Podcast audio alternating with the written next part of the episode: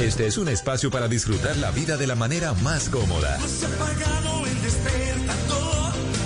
Te has despertado con un rayo de sol. Hoy no es un día para trabajar. El fin de semana es para disfrutar. Este es un día para estar en blue jeans. Con esos temas que tú quieres oír. Información, música, diversión. Lo mejor de un día que ya comenzó.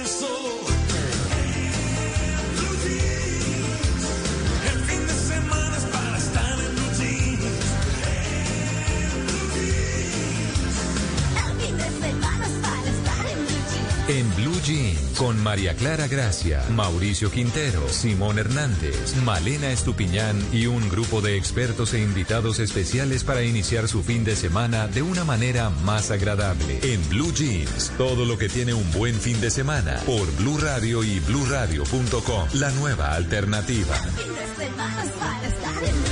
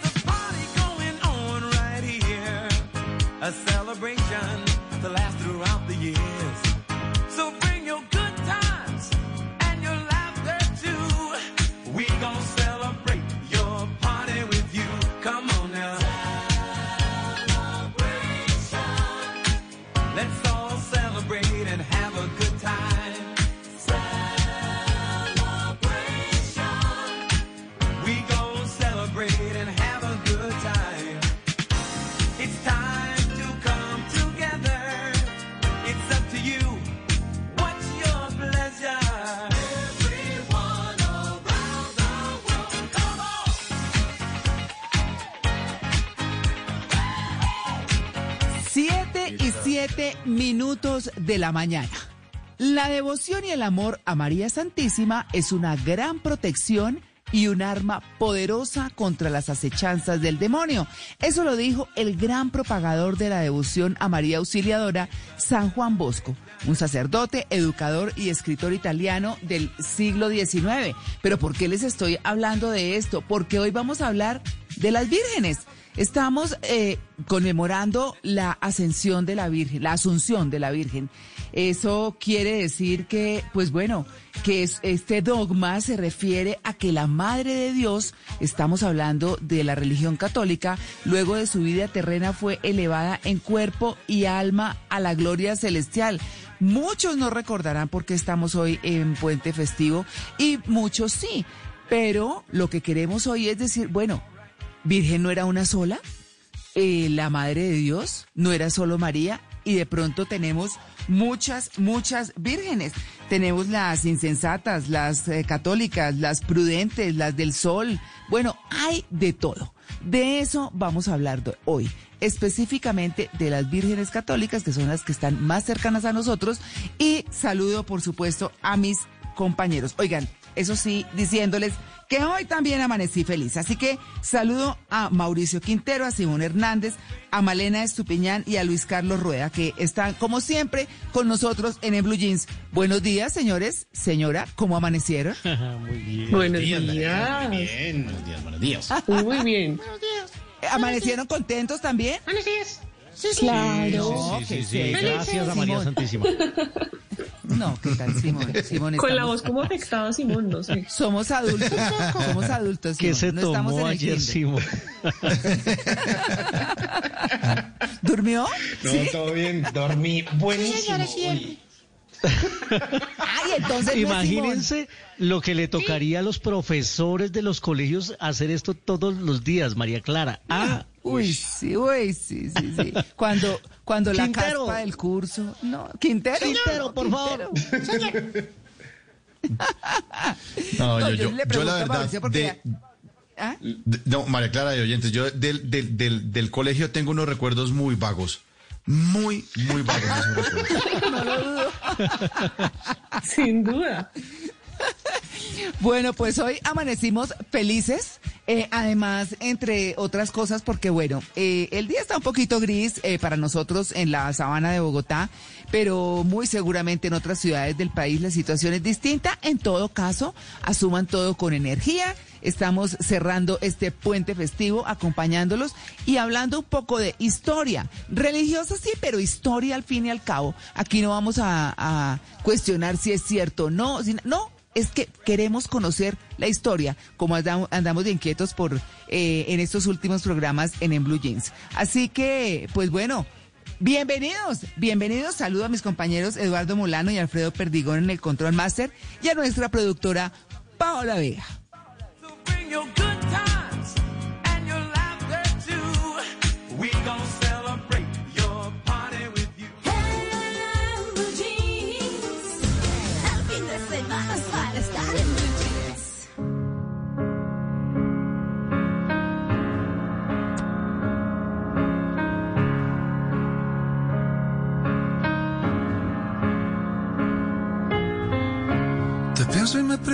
Pregunto dónde estás. Qué carga tan pesada es extrañar.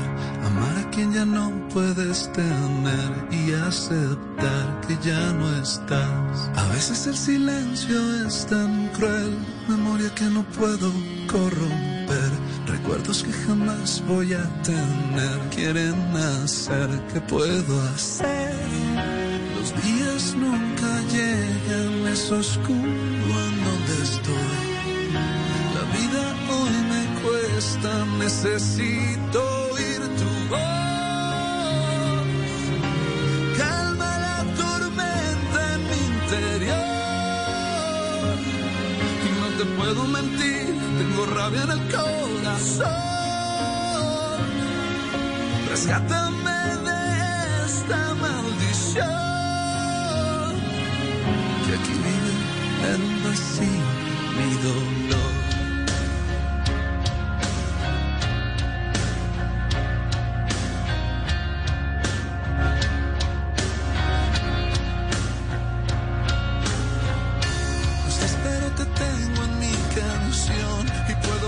Solo en mi oración. Tu amor bendice y es irracional, es convicción y redención. En lo oscuro de la noche siempre estás, solo cuando sueño tú te vas.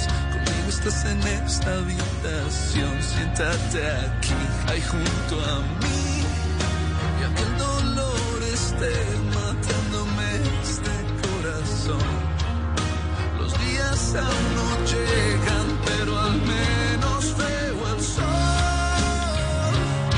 7-13 minutos. Esta canción se llama Guadalupe y la hace The Mills. Una historia, uff, muy fuerte, muy triste la que hay detrás de esta canción. Baco, el vocalista de The Mills, eh, perdió a su hija y bueno, decidió dedicarle esta canción. Alguna vez eh, nos contó en Blue Radio que la letra de esta canción le había salido así como si ella se lo hubiera dicho al oído y tiene historias en que quizá está en un concierto y la gente le dice cuando termina el concierto, oiga, había una niña ahí al lado suyo. Y él queda sorprendido y dice así.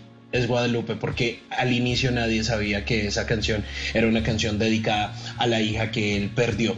Pero más allá de eso, Guadalupe también eh, se llama una virgen en la que muchos creemos. Yo a pesar de que no soy un creyente y no estoy afiliado a una religión, sí tengo una, una devoción muy, muy grande por Nuestra Señora de Guadalupe, por la Morenita. Sé que Luis Carlos Rueda también, por la Sí, señor. patrona de México, la patrona de América, Sí. la patrona de Filipinas.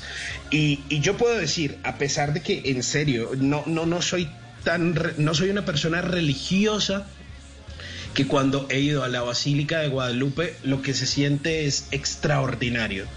El magnetismo de Es ese una lugar sensación es increíble. Es increíble estar en la basílica, sentir esa energía es absolutamente conmovedora. Como dice usted, sí, Simón, yo soy muy devoto de la Virgen de Guadalupe, de Guadalupe y cada vez que voy le pido que me permita volver. Y cuando voy a Ciudad de México, lo primero que hago es correr a saludarla y, y le encomiendo la salud de. Es, un momento muy emocionante y al que pueda hacerlo, cuando podamos volver a viajar y a los que puedan ir a México, no se pierdan la visita a la Basílica de Guadalupe. Es impresionante, de verdad, la energía es impresionante. Se celebra el 12 de diciembre, se conmemora siempre ese día, bueno, una historia que seguramente hablaremos más adelante, pero ahí está. La historia de la Virgen de Guadalupe, acompañada de Juan Diego, que seguramente de ella hablaremos en la segunda hora con nuestro invitado principal. Ahí está Guadalupe, primera canción de esta batalla musical, que hoy es festivo y también ustedes participan. ¿Cómo pueden hacerlo? A través de nuestra cuenta de Twitter, arroba Blue Radio Co, Guadalupe de The Mills. A veces el silencio es tan cruel, memoria que no puedo corromper, recuerdos que jamás voy a tener, quieren nacer.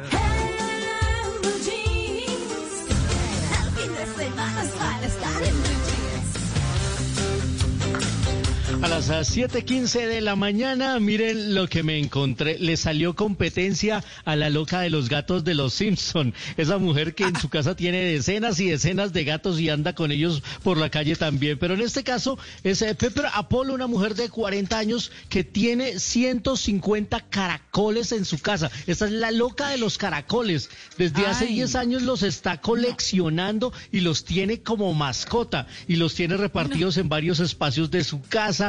Yo no, pues los tiene en lugares, eh, recintos cerrados porque no le dejaría en el piso hecho un chiquero.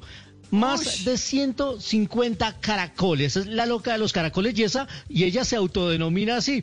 Lo que sí es cierto es que por lo menos no les da por sacarlos a pasear si no se demoraba todo el día saliendo de la casa. Eso fue lo que me encontré. Carajo. Oiga, ¿saben? ¿Ustedes se han visto el IF? ¿De pronto lo han escuchado? Ah, sí, claro, claro. claro. O, eh, No, claro. No, Ya mismo, ya mismo se la encuentro para que usted eh, se la vea. Eh, o, o- En un Homer, ratico, pues. Sueños robados. También una de las novelas más vistas del canal Caracol. turcas, Pues, sí. Las turcas, ah, claro. no, pues es que una cosa es saber qué es y otra es si la he visto. No la Ah, he claro. visto. Yo no veo novelas. O sea, obviamente, no, en, en serio, no, yo sí no me, yo creo que yo no veo novelas hace un montón, eh, siendo buenísimas y todas las que transmite el canal, pero yo, la verdad, yo no soy de novela. Pero vea lo que me encontré, para que se antoje. A ver.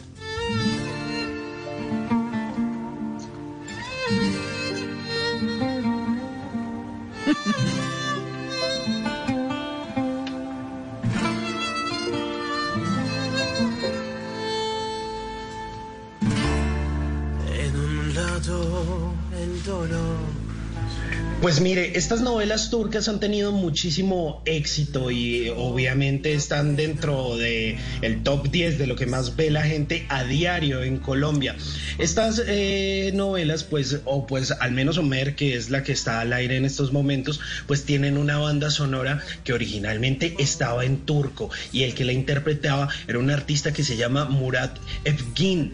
Resulta que tuvo mucha acogida, el éxito que tuvo el IF y todo esto, y entonces le pidieron los fanáticos, le escribían desde varios países de habla hispana, oiga, ¿por qué no nos traduces las canciones? ¿Qué es lo que dicen las canciones? Es que pues nos queda como complicado aprender turco. Decidió aprender español y tradujo las canciones que hacen parte de las bandas sonoras de Homer Qué Sueños bueno. Robados de Elif. Y bueno, pues ahí está una de esas canciones, que esta que se llama Amor a pesar de todo, que hace parte de esa, novela, de esa novela que ustedes ven en el canal Caracol, Homer Sueños Robados. Pájaros heridos, vidas duras de una alegría, una pena. Quieren nazca y hoy un sueño que vuelve yo a tierras mágicas. Suena muy bien. Sí, me gusta, me gusta. Que encuentren el IF. Para que la encuentren rápido. bueno, ahí está, ahí está lo que me encontré. Bueno. Sí, señora. Mire lo que me encontré. Los dueños y los creadores de la joyería Ibel, que está situada en las afueras de Jerusalén, es una marca bastante costosa, están trabajando en estos días en un pedido muy particular. El diseño del tapabocas anti-COVID-19 más costoso del mundo, valuado en 1,5 millones de dólares. Y es que según los propietarios de esta lujosa joyería, que son Orna e Isaac Levy, este tapabocas cubre la nariz y la boca, por supuesto, y proporciona el más alto nivel de filtración y cumple con todos los estándares de protección. Lo único diferente de los convencionales son los diamantes y el oro que lo adornan convirtiéndolo en uno de los tapabocas más lujosos del mundo. Y es que ese tapabocas, pues, eh, digamos que le ha dado algo de dinamismo a esta joyería que por, por estas fechas, pues tampoco es que esté vendiendo muchísimo, ¿no? Y está compuesto por 250 gramos de oro puro de 18, kil- de, de, 18 quilates y además de eso tiene 3.608 diamantes negros y blancos naturales. Adivinen entonces cuánto pesa. 279 gramos, casi 100 No, veces es más que eso- que una mascarilla quirúrgica. No, lo que pasa es que el joyero eso- está desocupado. O sea, le dio duro la pandemia y dijo, hagamos aquí algo. ¿sí? Pero ya la vendieron. ¿Pero frena el COVID o no? ¿Frena el estornudo? Sí, ¿Frena claro, el, claro. el virus? Lo que ¿Sí? me ¿Sí sirve pregunto es, lo que me pregunto es cómo se lava. Porque pues si usted Uy, la qué usa todo un día, por dentro no le quedará muy limpia. ¿Y cómo va a No, lavar y con eso? lo que pesa, con lo que pesa pobres orejas. No, no, no, no. No, no. Y la nariz Sí, termina sí. pelada, eso no. Pues 25 joyeros trabajaron en diseñar esa mascarilla de protección. El mismo diseñador, el dueño de la marca, dijo que él no usaría un objeto así, pero que agradecen bastante que alguien haya comprado su tapabocas. Oye, a Bueno. propósito, Malena, eh, a- Malena, a propósito de eso, hay que tener mucho cuidado con los tapabocas. Siendo que esos tapabocas, la otra vez le oí a la doctora Fernanda, esos tapabocas, hay unos tapabocas de tela que no protegen. No, La sí, gente cree que es, ¿se que es ponerse cualquier cosa, ¿no, María Clara? Cualquier cosa. No, claro. Eh, No ¿Se acuerda sirve. que el otro día hablamos aquí? Estaba buscando justo esa, ese, ese texto que me encontré el otro día de cuáles tapabocas sirven realmente. Y entonces hablábamos de cómo hay, a mí me hay unos graciosísimos con la sonrisota así como de caricatura. Todo perfecto. eh, Muy lindo. con nariz de gato, con bueno, un montón de cosas. Y bueno, vale la, vale divertirse, eso está bien. Pero el tema realmente es el material. Porque es que ahora lo que están haciendo es que a usted le venden una chaqueta, o no, o le venden una blusa, o le, o no sé, y, y el tapabocas es de la misma tela. Lo que pasa es que la Bueno. tela, cualquier tela no sirve. De es acuerdo, de acuerdo. Cuando usted Claro. compra, compra una chaqueta que incluye tapabocas, que, que yo tengo una, tiene que ponerse por debajo su tapabocas. Sí. con todas las medidas de Sí, bioseguridad. Y además Sí, porque han sacado de todas como- las marcas colores y sabores. Yo por lo menos Sí, estoy súper exagerado y estoy utilizando doble tapabocas de esos de los normales, no fashion, sino el normalito. Y doble, doble porque a veces siento que están como mal diseñados y que a uno le entra aire como por el cachete, muy delgaditos. Digo, ¿qué tal que uno, además uno todo confiado, ¿no? Es como esa gente que se compra gafas de, para, de sol chimbas, que no tiene pro- protección UV. Entonces usted abre el ojo porque ve todo oscuro y resulta que la gafa no tiene la protección. Entonces abre el ojo tranquilo porque lo está viendo así normal y, y se está perjudicando más duro. Entonces uno puede salir con un tapabocas diciendo, no, es que ya tengo mi tapabocas puesto y resulta que es uno que no sirve. De hecho, en esa nota la, eh, eh, eh, había un científico o un médico que decía que esos tapabocas que tenían esa valvulita eh, aquí al lado, muchos no servían porque lo que hacía era que no, le permitía que entrara la, el virus, no le entra, pero como tiene la válvula, usted respira y, le, y sí sale, sí sale.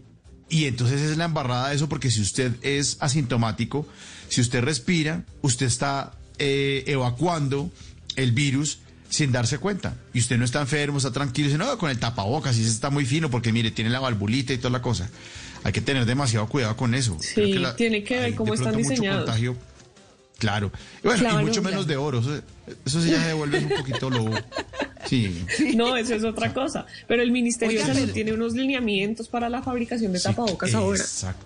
Entonces Claro. usted tiene que ir a un lugar donde estén respetando esos lineamientos.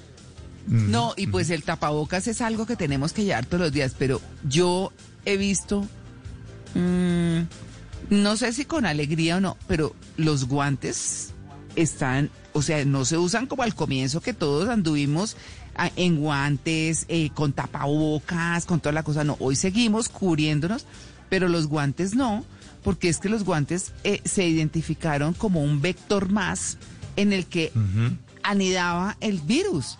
Entonces, eh, ¿ustedes vieron los precios que alcanzaron los guantes? No, eso es una cosa absurda. Los tapabocas se Una quedaron caja caros. estaba en 50 mil. No, yo lo alcancé a preguntar aquí y me respondieron que 60 y 70 mil pesos. Y yo decía, siquiera el... Ah, 100 pares. No, 50 100 pares. pares. Esas cajas vienen de 50 pares. Cin- 100 unidades, 50 pares. Ah, ok, ok, ok. Sí. Ah, Igual, oiga, pues. no, entonces, claro, yo veo a ¿Cuánto me lo alguien de guantes y me aterra, que yo digo, ahí debe estar esa bolita verde con cachitos volando, de feliz, rodando. A mí me da mucha angustia. O sea, yo prefiero las manos que usted se las lava bien y le quedan listas. Le Sí. quedan, le quedan de Sí, una exacto. vez Yo también. Exacto, porque el jabón bien lavadas, los 20 segundos que dicen, sale.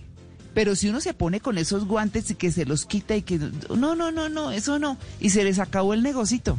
Menos mal, de verdad. Sí. Y, las- y los mares están contaminados. Anoche vi en Noticias Caracol una nota, ya eh, los europeos están metiéndose los buzos al Mediterráneo y está lleno de tapabocas y lleno de guantes eh, el, el océano y los océanos del mundo. Claro. No sé, Claro. en, en la nota salía un pulpo escondido debajo de un tapabocas porque lo confundió. Eh, eh, o sea, el Sí. pulpo se metió y dijo, ay, esto es, esto es blanquito, esto es de la naturaleza, se metió. Entonces el buzo mete la mano, eh, remueve el tapabocas y el, el- y el pulpo se mueve. Increíble, increíble cómo contaminamos el planeta con esta vaina. Claro, y es que, y además que se supone que, que el planeta estaba respirando y que no sé qué. Y fíjense ustedes que no solamente que, que se encuentra eso, sino miren los domicilios. Miren los domicilios. Mm. Uy, Ayer sí. yo recibí unos almuerzos donde todo venía, porque a la gente eso le da tranquilidad. Entonces el arroz, entonces la carne, entonces las verduras que venía un Mm. ratatouille ahí. eh, bueno, no un ratón, no, el ratatouille es la preparación de verduras. Eso venía, venía todo al vacío, todo. Y corte, y, y- y- ah, bueno, y venía por, por persona. Entonces uno corte plásticos y ponga en los platos, que eso da tranquilidad, pero yo creo que ese pedacito de la contaminación está exacerbada. Está exacerbada, Sí. de verdad. Porque todo viene así. Y vaya usted, yo lo digo por experiencia propia, vaya entregue usted un pedido sin un plástico encima. No, Ah, o sea, no. la gente o sea, se pone, no, pero ¿cómo así? ¿Pero cómo viene esto así? Pero, es decir, uno no sabe a veces de verdad ni qué hacer, pero tampoco hay la disciplina para que la gente coja esas bolsas y las eh, reutilice o las fumigue y las reutilice o no sé, eh, o, o las bote bien, no las deje por ahí, no, no, es que no sabe uno, na- nadie ha salido a decir nada de eso y eso sí necesita una orientación. Hay que, hay que decir si las cosas realmente se protegen solo con el plástico o no. Bueno, en fin, qué cosa tan difícil, ¿no? Sí, sí, es una encrucijada, porque uno sí quiere que todo sea séptico y que sea limpio, pero que usted dice, María Clara, yo también pido a veces domicilios y eso es uno, uno saca una mano de basura y uno dice, pero ¿en qué momento es todo esto? Y, y quite cintas y arranque cintas y plásticos y desenvuelva. Y es tenaz, sí. y es tenaz. Pero lo que usted dice, entréguelo sin plástico a ver, a ver qué, va, entregue, pida un pollo y que se lo traigan así normal, en una bandeja. Sí. A ver qué, uno le grita en el cielo.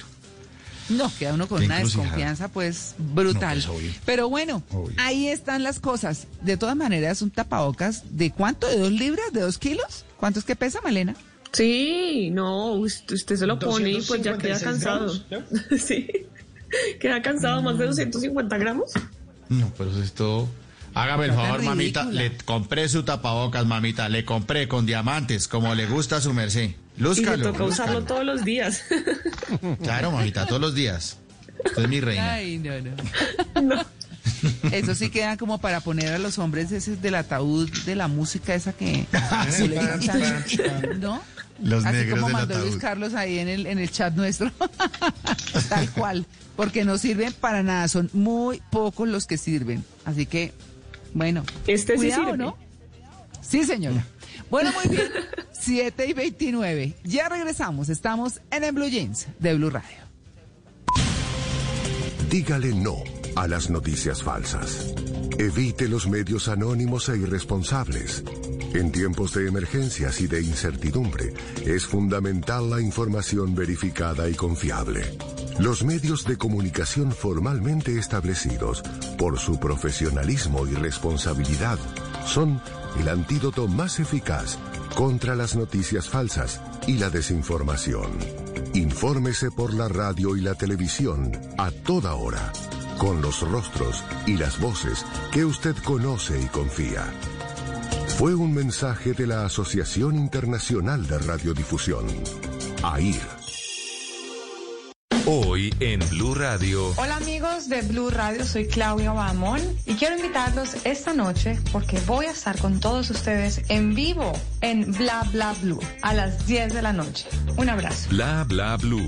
Porque ahora te escuchamos en la radio. Blue Radio y bluradio.com. La nueva alternativa. El fin de semana es para estar en do do do do do do do do do do do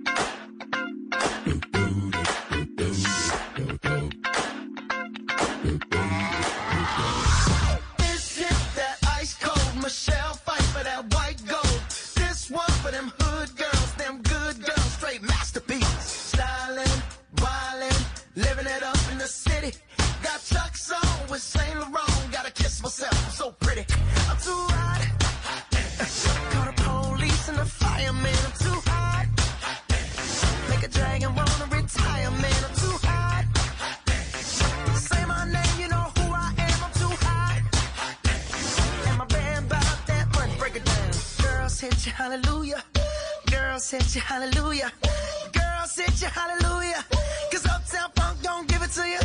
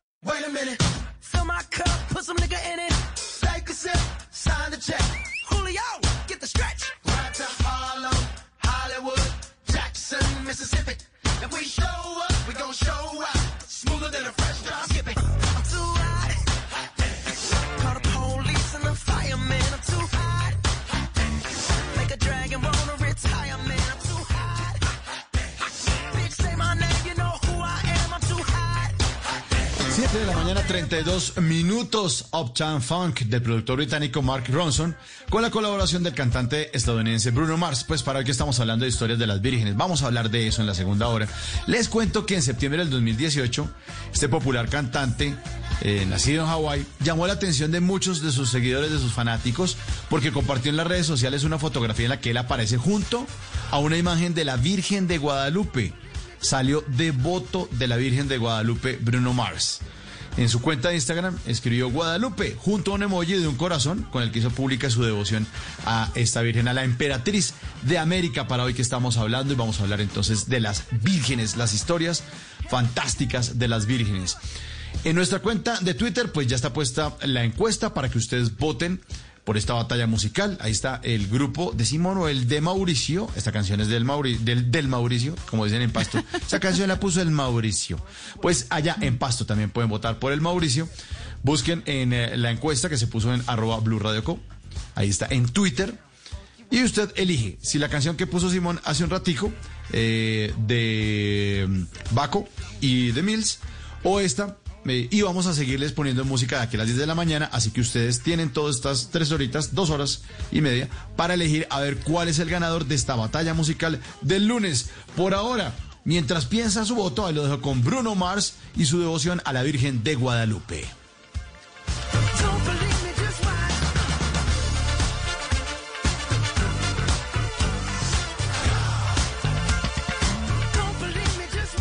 En una columna se puede exaltar, denunciar, apoyar, opinar, compartir, conocer, entender, criticar y ofrecer un nuevo enfoque de lo que pasa en el mundo. Y ahora en Blue Jeans, un columnista nos contó. 734. Bueno, hoy la columna me corresponde a mí y traje una columna publicada en la revista Semana, en la semana del primero al 8 de agosto. Su autora es Salud Hernández Mora, eh, con una, una periodista con la que yo estaba como en desacuerdo con muchas cosas de las que dice, pero hay que ser objetivo y cuando dice una cosa que a mí me parece que tiene razón, pues aquí la traigo. Y la columna se llama Que China pague. Y creo que de eso también habíamos hablado Ah, sí. hace unos meses apenas empezó la pandemia. ¿Se acuerda, Mara Clara? Que dijimos, bueno, Sí. y la cuenta de cobro, y la cuenta de cobro, ¿a quién se la pasamos? Porque es que esto está... Entonces, dijimos eso cuando aparece esta columna y dije, maravilloso. Así que la quiero compartir con todos ustedes en esta mañana de lunes festivo. Y la columna arranca diciendo, deberían resarcir al mundo por el daño causado. Es por su culpa que el planeta sufre una catástrofe, catástrofe económica y condenará a la humanidad a millones de personas y no pagarán nada. Podemos imaginarnos las revueltas violentas que habrían organizado los de siempre alrededor de la Tierra si el virus hubiese salido de Estados Unidos y el impresentable Trump fuese el de los ocultamientos y las trampas. Las embajadas apedreadas, marchas, protestas, tsunamis de opiniones criticando con dureza a la Casa Blanca y demandas en todos los países contra la nación norteamericana por los perjuicios sufridos. Solo piensen en los juicios que afrontan multinacionales como Johnson Johnson y Monsanto por algunos de sus productos y podrán calcular el monto de las reparaciones que exigirían las víctimas. Pero no, no, es- ha sido, y pone entre comillas, comillas, el gigante asiático, la potencia que supuestamente destronará al imperio, el que nos ha mentido y sigue mintiendo sobre el origen y el momento en que empezó a propagarse y los pormenores del COVID-19. Sabemos por los expertos que es un virus inteligente, eh, con contagiadores asintomáticos capaz de mutar para atacar con dureza al ser humano y que por evitarlo, con un rosario de cuarentenas, está aniquilando a los pobres, la clase media y el tejido empresarial planetario. Son cientos y miles de empresas y medianas empresas que cerraron sus puertas, que además de empujar al borde del abismo a un buen número de multinacionales. Dice, ¿no va a indemnizar China con nada? Ni siquiera le pedirán en la ONU que diga toda la verdad sobre una enfermedad que nos está destrozando. Dice, resulta sospechoso que partiera de Wuhan y que en ese país apenas tuvieron unos muertos en relación con su población y que ahora los rebrotes resulten marginales. Entonces yo me pongo a pensar, bueno, entonces ¿qué? ¿Cómo, ¿A quién le vamos a pasar la cuenta de cobro? Pues que es que esto es un daño a la humanidad. Aparte de las muertes que son dolorosísimas alrededor del mundo, del sufrimiento, de los sobrevivientes. Aquí tuvimos un médico en, en Blue Jeans invitado que nos estuvo hablando precisamente acerca de eso, María Clara. Y uno dice, esto es es mucho dolor. Es mucho No, dolor y que- tú la- ¿No?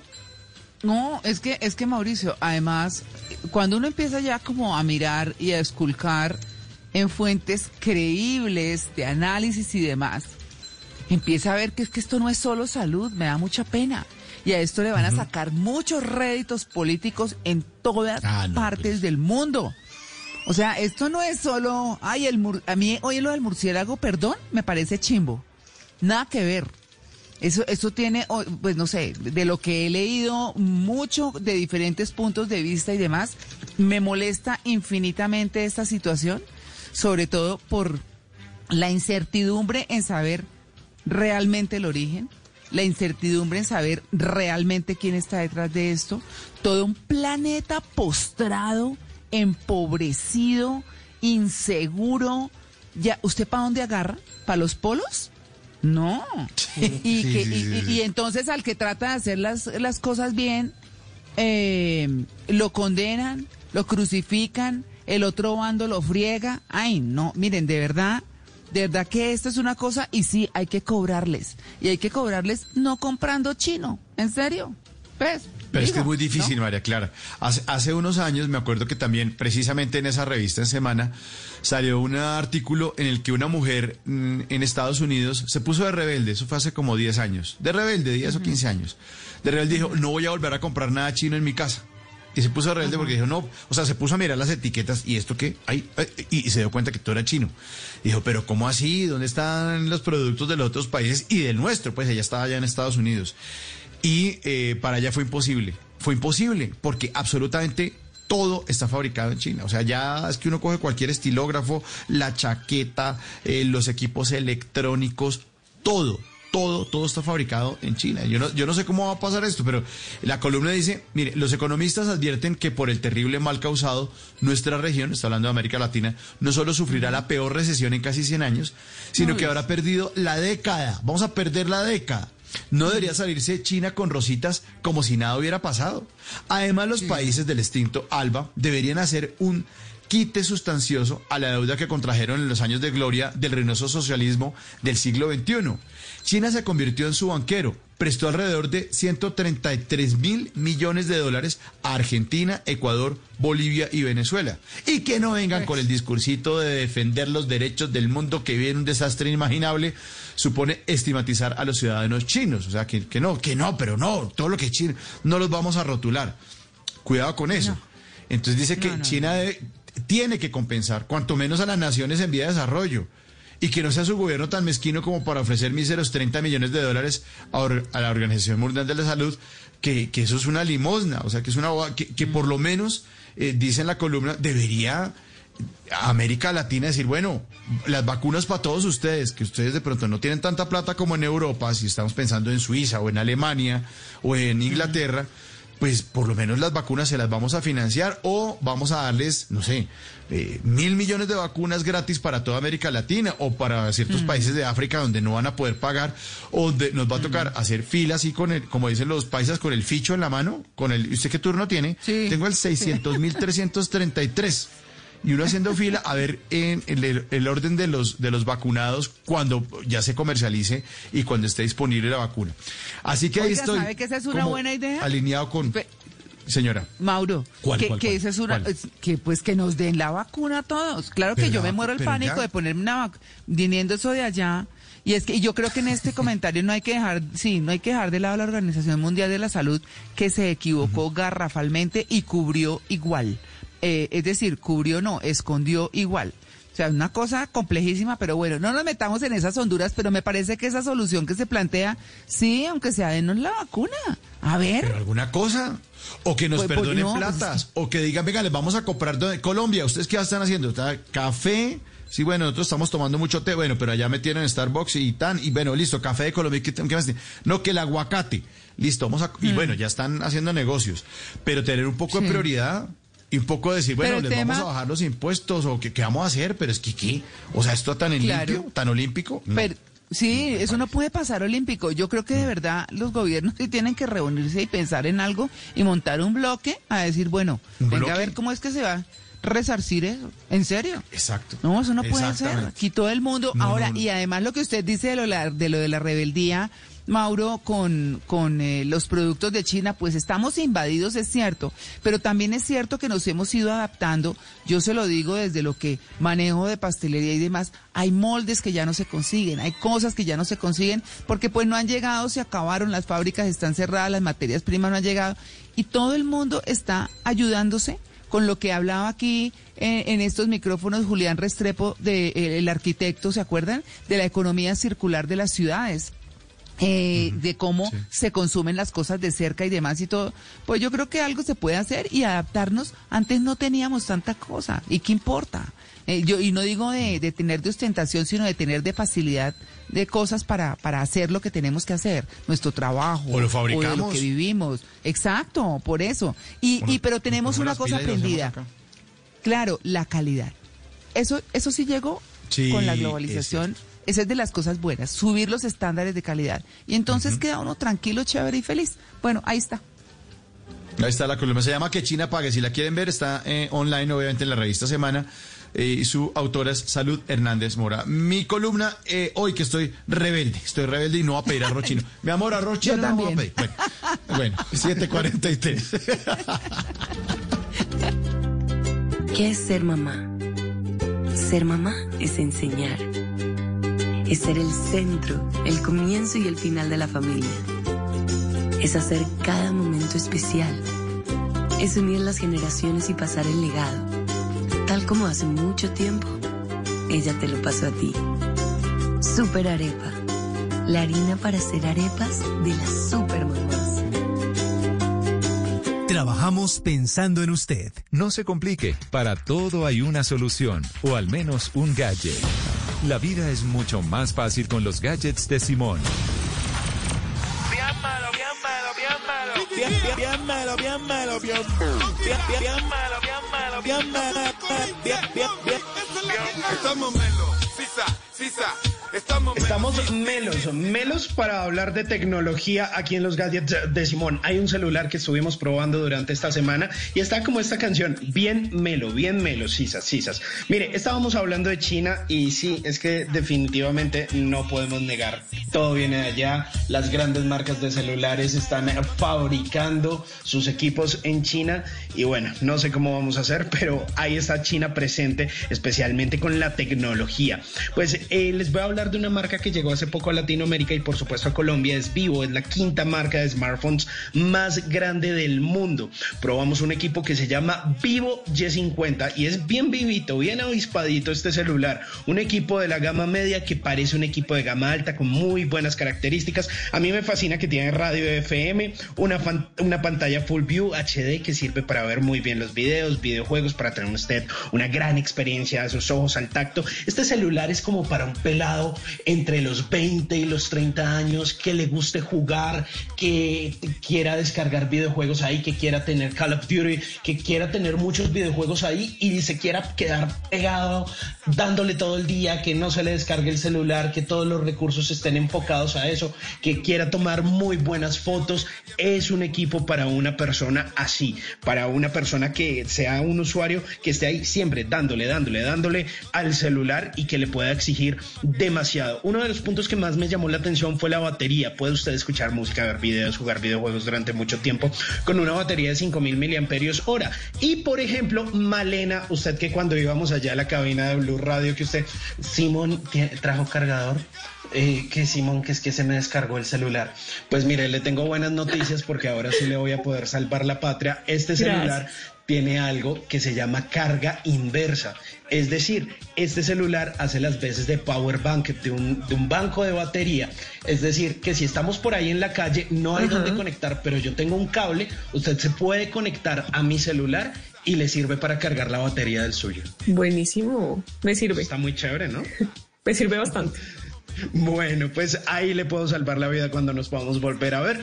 Eh, tiene un sistema eh, operativo Android 10, eh, también tiene una memoria RAM de 8 gigas, que el procesador de 665 Snapdragon. Eso quiere decir que es una pilera, que es un celular muy vivo, que rinde bastante bien, que usted lo puede poner a hacer varias cosas, que ver un video, que el videojuego, que descargar una cosa, que estar en otra aplicación y no se le va a colgar, va a estar muy bien. Y hay otra cosa, ya que les hablando de los videojuegos, que este es el foco principal de esto, y es que tiene una tecnología que se llama Multiturbo 3.0. ¿Esto qué es lo que hace? Usted le dice al celular y le da indicación, vea hermano, yo me voy a dedicar a jugar una hora. Y entonces yo no quiero que nadie me interrumpa, que entonces que si usted está pensando que en el Facebook, que en Instagram, que eh, puede usted bloquear las llamadas entrantes y que todos los recursos del celular estén enfocados al videojuego para que tenga mucho más rendimiento, para que le vaya muy bien. Es de los primeros celulares que traen esto, bloquean absolutamente todo el resto del sistema del celular y lo enfocan todo para lograr una velocidad máxima para los gamers que les gusta eh, que no los interrumpan y que no tengan atrasos o lags como les llaman ellos. Entonces es una muy buena experiencia la de este celular, está muy chévere. Eh, se los voy a dejar ya mismo en arroba Hernández Simón para que ustedes le den una eh, vista a este celular que además tiene una muy buena cámara, cuatro cámaras en la parte de atrás. Está bien, pero bien melo. Un 10 de 10. Sí, señor, en los gadgets de Simón para este vivo Y50. nadie para quieto.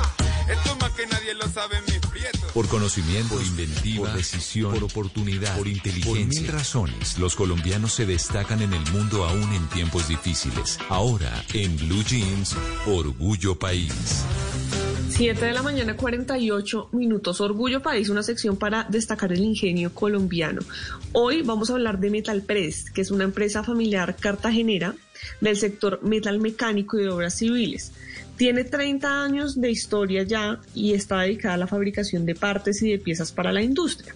La empresa se tuvo que reinventar a causa del COVID-19 y han desarrollado proyectos de innovación que están direccionados a la prevención del contagio del coronavirus y a la propagación de esta pandemia.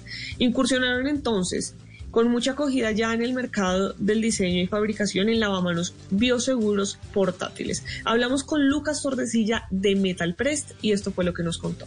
Nos hemos visto en la necesidad de incursionar en, nuevas líneas, nuevas líneas direccionadas precisamente a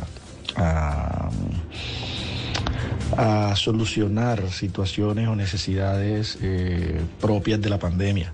Es así como eh, después de agotar varios eh, proyectos eh, para tal fin, llegamos a la fabricación de, lavamanos portátiles, lavamanos portátiles, lavamanos bioseguros. Son básicamente lavamanos de accionamiento por pedal, donde hay cero contacto por parte del usuario. Eso nos garantiza, pues, eh, de una u otra manera, eh, un aporte para el autocuidado de, de cada uno de los usuarios, ¿no? La idea de los lavamanos no surgió tan inmediatamente y para pensar qué hacer en medio de la pandemia y cómo hacerlo de la manera correcta, tuvieron que recorrer un camino de exploración del que nos cuenta Lucas Tordesilla. Eh, pero antes de llegar a esta idea realmente agotamos múltiples, múltiples ideas como eh, cabinas eh, de desinfección, eh, camillas, eh, pues dentro del proceso de evaluación de estos productos nos marcaban pues poca viabilidad. Y, y es así como al final llegamos a los, a los lavamanos bioseguros, teniendo de una u otra manera eh, un éxito, un éxito en el mercado con, con esta línea. Eh, lógicamente, sin dejar lo que habitualmente hacemos, continuamos prestando nuestros servicios, pues hacemos parte eh, de la cadena crítica de, de hidrocarburos. Esta historia me deja una reflexión y es que si usted está intentando algo y no le sale al primer intento, no tiene por qué desanimarse. Tiene que perseverar y ahí sí puede salir una idea que pueda ser la ganadora. Tal vez no la primera será la ganadora, pero si usted persevera es posible que alcance. Y si usted quiere contactar en Instagram a Metalprest, lo puede hacer como arroba Metalprest con ST al final o en la web como www.metalprest.com.co. Y si usted es un pequeño o un mediano empresario que está pasando por una situación similar, que se ha reinventado en medio de la pandemia, me puede escribir a mi Instagram o a mi Twitter, arroba maleestupinan. Ahí puedo ver su historia, contactarlo y contarla para que entre todos ayudemos a construir país.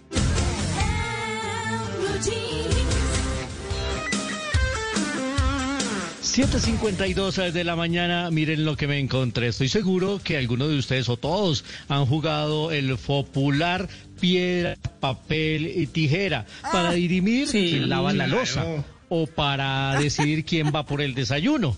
Pero un hombre en Canadá, adicto al juego, estuvo a punto de perder su casa porque con un amigo empezaron a subir el monto de la deuda, el monto de la deuda, y terminó endeudado por 360 mil dólares y le tocó hipotecar su casa. La buena noticia para él, que se llama Edmund Mark Hooper, es que un tribunal superior de, de Canadá canceló la deuda porque dijo que esto no era legal, que este juego de piedra, papel y tijera era ilegal para estos efectos, no por el hecho de la apuesta como tal, sino del monto de la apuesta que era excesiva. Así que por lo menos la casa se le salvó jugando a esta piedra, papel y tijera. Lo que sí le dio una piedra fue a la esposa. Eso fue lo que me encontré. No, pero eso sí. Eso, hay que divorciarse de ese tipo. No. ¿Qué tal? Sí, esconda la tijera porque se la van a cortar. La mano.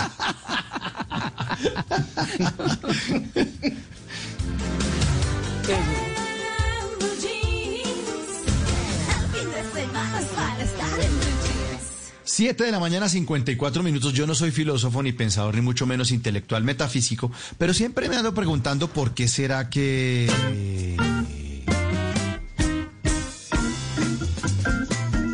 ¿por qué será que hay gente a la que le fascina coger las cosas y darles un uso diferente para el que fueron creadas? Por ejemplo, con el jabón rey, que es para lavar la ropa, se bañan. La crema de manos, que es para las manos, la usan para limpiar los muebles, los zapatos, las chaquetas, es que para que no se les cuarten. Ay, y sirve. con el cucharón de la sopa se rascan la espalda. ¿Ah? ¿Por qué?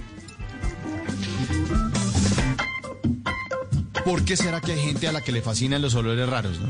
Y lo confiesan sin pena, eso no, no les da pena. Y dice, ah, ese olor a construcción en obra gris, ah, eso sí es mucha delicia, ¿no? Y uno lo mira así como de lado y piensa, hola, este, este ruso, este ruso que le voy a decir a Putin que lo vacune. ay, ay, ay. ¿Por qué será que hay muchos a los que les encanta hacer mezclas de comida, mezcla rara, ¿no? Y uno dice, oye, ¿usted qué, está comiendo ahí? Dice, no, sanduchito de banano con pan. ¿qué está co- ¿Qué? Sí, rico, pruebe. No, no, no voy a probar esa vaina, hermano. Me, me muero. Y mucho menos hasta ahora. Está loco. ¿Por qué será que cuando uno va todo rabón a hacerle reclamo al vigilante del edificio porque le quitaron el agua, entra al ascensor y se encuentra una circular pegada en el vidrio que dice Información importante.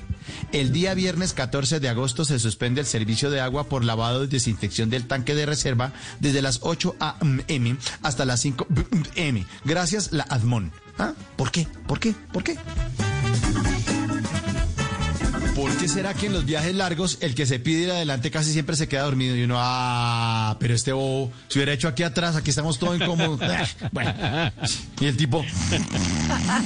Y pasan así los paisajes hermosos, el río. ¿Por qué será que hay gente que colecciona pendejadas? no? Hay gente que colecciona gorras, estilógrafos con tinta seca entre un pocillo, latas de cerveza que nunca se toman. Y no falta el que sale así al bosque y colecciona semillas. Semillas, no es que yo recojo semillas y recojo semillas de pino, la que me encuentre en los bosques. No, pues, ¿cómo te decimos? Monsanto. Piedras pues? de río, Ah, piedras Monsanto. de río. Sí, piedras de río. Me das piedra también, me da piedra, papel y tijera, de hecho. ¿Por qué será que hay cosas que...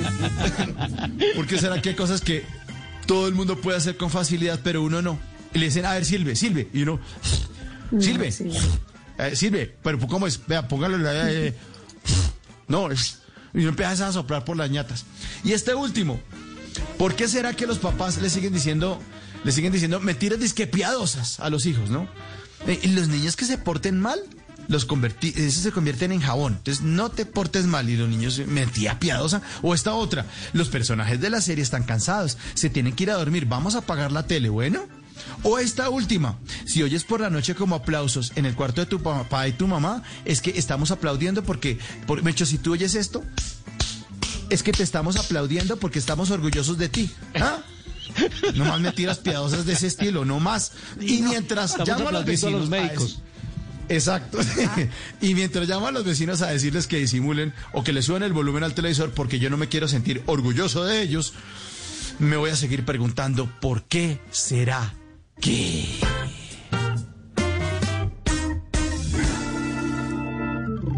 Si es humor, Te saluda el empresario de artistas. Deje de inventar. Alfredito, mi Decir hermana. cosas de Mauricio. Me habla Daniela Arroyave, su asesora financiera. Le sé ¿Cómo se encuentra usted en el día de hoy, don Carlos Alfredo?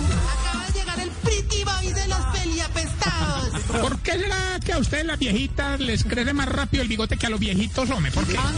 Y una pizca de pseudoefedrina y paracematol. ¿Me, me hace un favor, doctora Fernanda? Eh, Favoreciendo la infidelidad. Muy bien, don Esteban. A propósito, hace rato que no te veía, Ramón, porque mm, me queda viendo, mijo.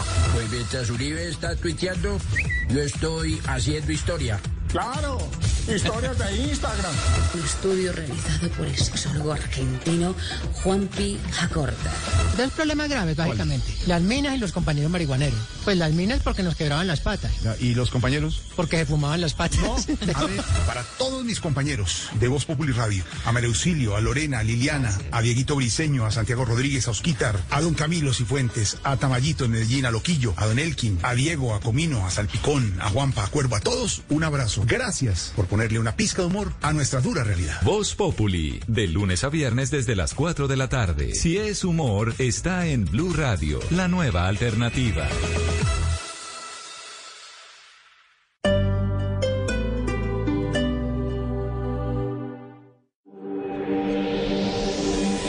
El que no quiso cuando pudo, no podrá cuando quiera. Blue Radio. Hace 45 años, una mujer colombiana armó sola una revolución en contra de la desigualdad. Hoy esta revolución crece y no se detiene. Llénate de fuerza y solidaridad por Colombia. Únete este 29 y 30 de agosto a la caminata virtual de la solidaridad en solidaridadporcolombia.com. Patrocina Bancolombia, Banco BBVA, Fundación Universitaria del Área Andina. Apoyan Ministerio de Comercio, Industria y Turismo y Fontur, Instituto Colombiano de Bienestar Familiar, Ministerio de Cultura, Programa Nacional de Concertación Cultural. La cultura es de todos. Ministerio de Cultura. Hoy en Blue Radio. Hola amigos de Blue Radio, soy Claudia Bamón y quiero invitarlos esta noche porque voy a estar con todos ustedes en vivo en Bla Bla Blue a las 10 de la noche. Un abrazo. Bla bla blue. Porque ahora te escuchamos en la radio. Blue Radio y bluradio.com. La nueva alternativa.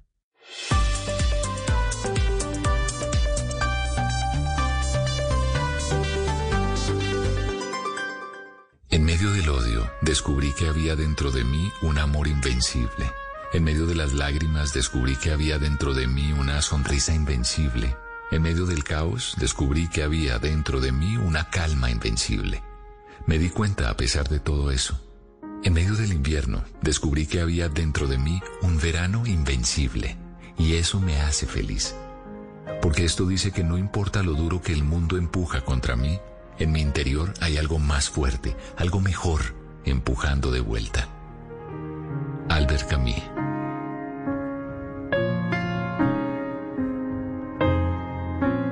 Blue Radio, la nueva alternativa.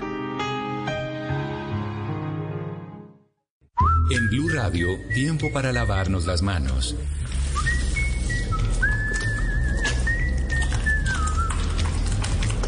Tómate el tiempo para cuidarte y para enterarte de todo sobre el coronavirus. Síguenos en redes sociales, en bluradio.com y en todos los espacios informativos de Blue Radio. Numeral Yo me cuido, yo te cuido. Blue Radio, la nueva alternativa. Voces y sonidos de Colombia y el mundo en Blue Radio y bluradio.com, porque la verdad es de todos. 8 de la mañana, dos minutos, momento de actualizar las noticias en Blue Radio, la información más importante a esta hora de Colombia y el mundo. La hermana de uno de los jóvenes asesinados en la masacre de Samaniego en Nariño contó que su hermano estaba terminando el bachillerato y se dedicaba a enseñar fútbol a varios niños. Todo esto a pesar de su corta edad. Conversó con Blue Radio. ¿Qué dijo Boris Tejada? Joana Benavides, hermana mayor del joven Campo Elías Benavides, de 19 años, quien fue asesinado en la masacre de Samaniego, Nariño, pide justicia y recuerda que uno de los sueños de su familiar era jugar fútbol profesional. Por eso se dedicaba a enseñar el deporte y ya había hecho varias pruebas en algunos equipos profesionales. Muy cariñoso, era una persona que solo sonreía por todo, nos sacaba una sonrisa en todo momento, un niño muy, muy cariñoso, siempre pensaba en los demás. El joven que fue asesinado estaba a punto de terminar el bachillerato y ya había hecho varias pruebas para ingresar a un equipo de fútbol profesional de México. 8 de la mañana, tres minutos. Hoy a mediodía, Robert O'Brien, consejero de Seguridad Nacional del presidente Donald Trump, se reunirá con el presidente Duque en la Casa de Nariño. Esto en medio de una visita a Colombia y Panamá. ¿Qué detalles se tienen del encuentro, Juan Esteban? Hola Silvia, muy buenos días. Pues sí, hoy el presidente Iván Duque se reúne en la Casa de Nariño con Robert O'Brien, quien es el asesor de seguridad nacional de los Estados Unidos. A este encuentro, Silvia, le quiero contar, asisten, por ejemplo, Craig, por ejemplo, Craig Fowler, quien es el jefe del Comando Sur de los Estados Unidos, Mauricio Claver Carone, recuerde usted, Silvia, asesor especial del presidente Donald Trump para el hemisferio occidental y el embajador de ese país en Colombia, Philip Goldberg, entre otros. Esta reunión, pues es hacia el mediodía. Por el gobierno colombiano estarán además la vicepresidenta vicepresidenta Marta Lucía Ramírez, ministros como la ministra de Relaciones Exteriores Claudia Blum y de Defensa Carlos Holmes Trujillo, también Emilio Archila, consejero presidencial para la estabilización. Se hará un muy importante anuncio económico sobre una sociedad muy importante que se va a llevar a cabo con Colombia y también se va a hablar de seguridad. La visita, Silvia, incluye una reunión de trabajo en la que se van a revisar temas de seguridad, lucha contra el narcotráfico, la situación de Venezuela, pero también, Silvia, la inmigración de ciudadanos de ese país a Colombia. Cuatro minutos. También eh, son noticia tres municipios del Atlántico con más de 87 mil personas que van a quedarse sin el servicio de energía hoy lunes durante 10 horas por la instalación de un transformador en una subestación eléctrica de Anospino. Después de 15 horas de corte de energía en varios sectores de Barranquilla por los trabajos de mantenimiento de la empresa Traselca en la subestación Nueva Barranquilla, la noche anterior habitantes del norte de la ciudad protestaron con un cacerolazo y los pitos de su carro. Así se escuchó durante varios minutos. Los trabajos de mantenimiento en las redes continúan hoy, esta vez en la subestación Sabana Grande, donde técnicos de Electricaribe pondrán en funcionamiento uno de sus transformadores. Adicionalmente, se realizarán trabajos correctivos en los municipios de la zona oriental, por lo que están sin el servicio de energía desde las 7 de la mañana de hoy y hasta las 5 de la tarde los municipios de Santo Tomás, Palmar de Varela y Sabana Grande. En total son más de 84 mil ciudadanos los que se verán afectados con la interrupción de la energía. Hablamos ahora de noticias del mundo. El abogado venezolano que defiende al barranquillero Alex Saab en Cabo Verde dijo que espera que la justicia de la isla revoque la extradición de este presunto testaferro de Nicolás Maduro a Estados Unidos. Lady Esprilla. Arnaldo Silva, abogado que defiende en Cabo Verde al empresario barranquillero Alex Saab, cree que el Supremo Tribunal de Justicia de este país africano revocará la decisión de una corte inferior de autorizar la extradición a Estados Unidos del empresario colombiano, quien es acusado de ser testaferro del presidente venezolano Nicolás Maduro. El abogado dice que el Supremo Tribunal de Justicia no tiene más remedio que revocar la sentencia a favor de la extradición de Alex Saab. El abogado dijo lo siguiente, por ahora los fundamentos de la sentencia del Tribunal Africano son prácticamente inexistentes, consistiendo en una simple reproducción de lo que los estadounidenses pusieron en el proceso, explicó el abogado. El Tribunal de Apelación del país africano dejó en claro la postura ya expresada anteriormente por el gobierno caboverdiano a favor de la extradición. Y en deportes hablamos del fútbol colombiano que sigue prolongando su luto. ¿Por qué, Cristian Marín? Este domingo a los 71 años falleció el exjugador argentino Osvaldo Marcial Palavecino. El delantero debutó en Racing de Avellaneda en 1969 y llegó a Colombia en 1975 para defender los colores del Once Caldas de Manizales. Tras pernotar en dos temporadas en Manizales, el argentino llegó a Atlético Nacional, también vistió la camiseta del Independiente Medellín, Independiente Santa Fe, Millonarios, Cúcuta Deportivo y el Deportes Tolima. Palavecino se convirtió en uno de los goleadores extranjeros históricos en el fútbol colombiano, al anotar 205 tantos en el rentado nacional. Equipos como Santa Fe, Once Caldas y Atlético Nacional han usado sus redes sociales para lamentar el fallecimiento del exatacante. El fútbol colombiano ha tenido tres pérdidas históricas en los últimos 10 días. Primero el médico Gabriel Ochoa Uribe, después el entrenador serbio Vladimir Popovich y ahora se suma el quinto goleador histórico de todos los tiempos del fútbol nacional, como lo fue el argentino Osvaldo Palavecino. Noticias contra reloj en Blue Radio. 8.7. La noticia en desarrollo. Las escuelas en Turquía empezarán las clases presenciales el próximo 21 de septiembre, tres semanas después de haber iniciado oficialmente el curso escolar a través de educación electrónica a distancia. Hablamos de la cifra del primer loto de la vacuna Sputnik 5, creada por Rusia para, para prevenir el COVID-19, superó las 15.000 dosis, según informó hoy el servicio de prensa de la fábrica farmacéutica atentos porque la India se acercó hoy a la barrera de los 60 mil muertos por causa de la pandemia, mientras el número de detectados de casos detectados continúa ascendiendo, supera los 2,6 millones en un país que tiene 1.300 millones de habitantes. Todas estas noticias en blueradio.com, en Twitter, en arroba Blue. Seguimos en Blue Jeans y a las 9 de la mañana nos volvemos a escuchar con una actualización de lo que pasa en Colombia y el mundo.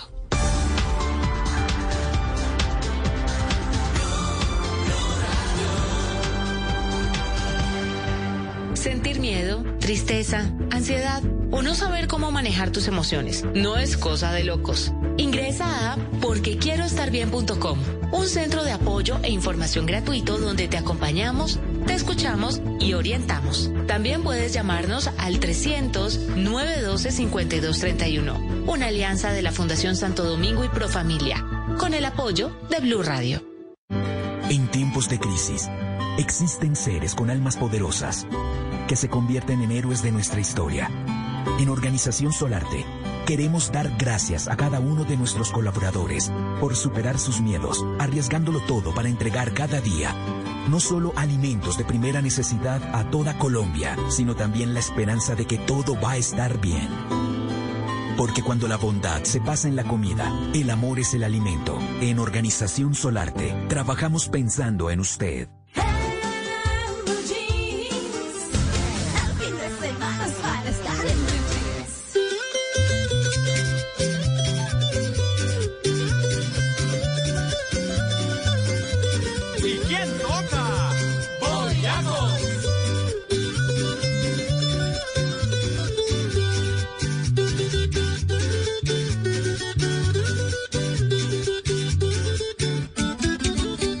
Cuando visito a mi tierra, paso por Chiquinquirá, pago promesa mi reina, mi linda señora celestial, es nuestra santa patrona, mi chinita angelical, con su mirada serena a todos colma de amor y paz.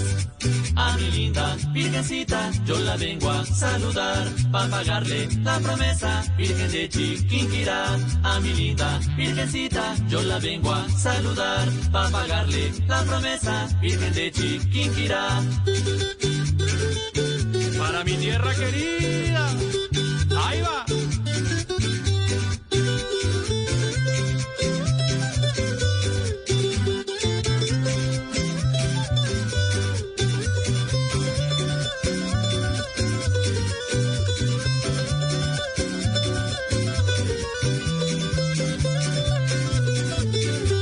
La resguardan bellos pueblos como Batitincacá, Susasi, Mijaca y Pauna, San Pablo, Tanchi y también Florian.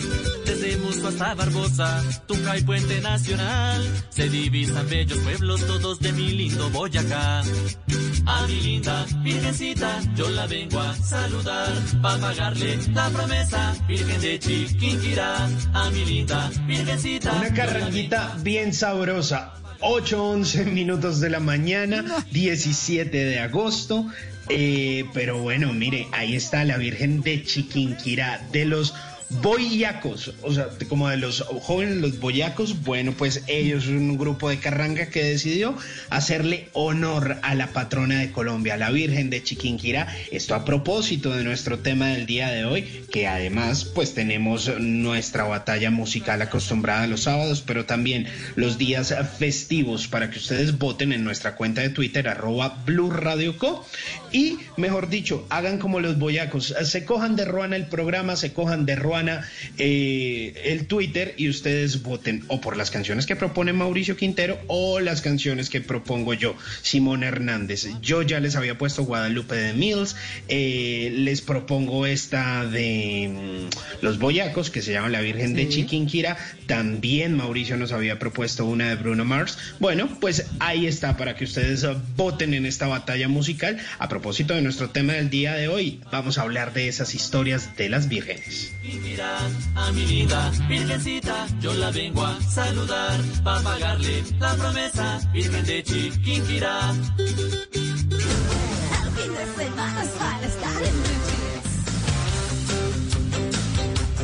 Bueno, a las 8 y 12 minutos de la mañana vamos a hablar de nuestro tema central, las historias de las vírgenes, pero un poco más allá de las historias, los misterios y demás, porque pues vírgenes hay muchas. Hablábamos al comienzo de, de las prudentes, de las católicas, de las insensatas, de las del sol, mejor dicho, vírgenes hay muchas.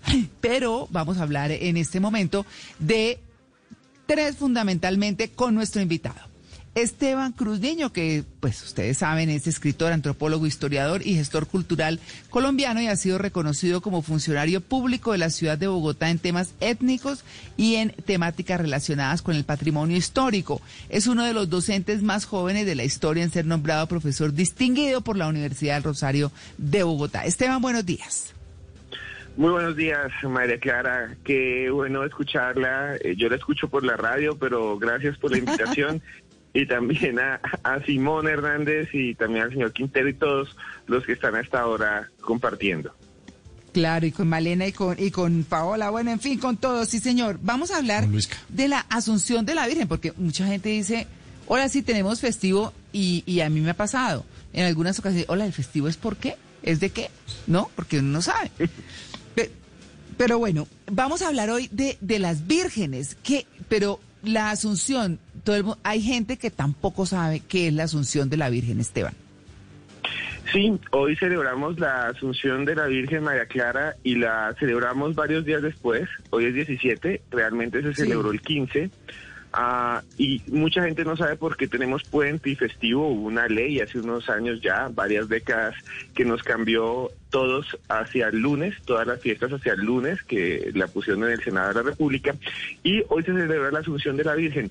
Y esto es muy interesante porque la Asunción de la Virgen es realmente la creencia, es un dogma, un dogma de la iglesia que puso un papa que se llamaba Pío XII en 1950. Y es un dogma muy fuerte de fe. ¿Y qué significa un dogma? Que uno no lo puede eh, discutir. Yo no puedo llegar a una iglesia y decir, no, yo no opino. No, ya dogma se quedó, eso es palabra sagrada. Eh, si algún cura dice, no creo en esto, de hecho lo sacan, lo excomulgan. Esto ya es una verdad sobre piedra. Y la verdad sobre piedra es que la Virgen no tiene tumba, que la mamá de Jesucristo nunca murió, nunca falleció, nadie le hizo una misa, no hubo velación, no, ella ascendió en cuerpo y alma, literalmente desapareció de este mundo y se fue al cielo y allá está. No hay sufrimiento, no hubo enfermedad, no hubo nada. Simplemente ella subió a los cielos y allá se quedó. Y nadie puede co- controvertirle eso al Papa. Claro, por supuesto. Pues bueno, y, y de hecho usted encuentra eh, que está eh, la tumba de Jesús y demás, y está ahí, y usted la visita, y está en el santuario, y está custodiada, además por tres líneas religiosas distintas. Eh, pero, pero, pero hablemos, hablemos ya en sí de la historia de las vírgenes, porque bueno, uno dice, ah, sí, claro, la de Fátima, que es la de los pastorcitos eh, de Portugal, Lucía, Francisco y Jacinta, y no, pero ¿qué hay eh, más allá de eso, Esteban? Sí, eh, ya les voy a contar unas historias que son muy interesantes de vírgenes, incluso actuales, y una reseñita de Fátima, pero quiero decirles por qué en agosto y por qué el 15. Y esta sí es una historia Ah, brutal. agosto, que es el mes donde estamos, es el mes eh, que se consagró a un emperador romano que se llamaba Octavio, pero que lo apodaban Augusto, Augusto César. Entonces los romanos dijeron, es, era tan bueno este emperador, fue el emperador que más duró, que pongámosle al mes el nombre del emperador, del César Augusto, y por eso se llama agosto, por César Augusto. Y se colocó el día 15 porque es casi la mitad del mes para celebrarlo. Agosto tenía nada más 30 días, pero hay otro mes que se llama julio, que ya habían puesto en honor a Julio César, el creador del Imperio Romano, que además lo mataron a, a- a- a cuchilladas, a lámina ahí en el Senado, y eh, este mes en el que estamos tenía un día menos que julio, entonces eh, un- le quitaron un mes a febrero y lo trajeron para Augusto y por eso febrero quedó con 28 días. Y por eso en este mes de Augusto, que era muy religioso, pues en su religión quedó la Virgen como la Asunción. Bueno, ahí está. Hola, interesante. Yo no sabía por qué le han quitado el día a febrero, ¿sabe? Sí, pero, pero chévere uno poder, uno poder poner un mes del año en nombre de uno. Que después de Sí. diciembre llegue Mauricio. Claro. Simón. El- que el 30 y- Sí, o un Simón. Cu- eh, que dice, ¿Cuándo cumple usted? Cumplo el 31 de Simón.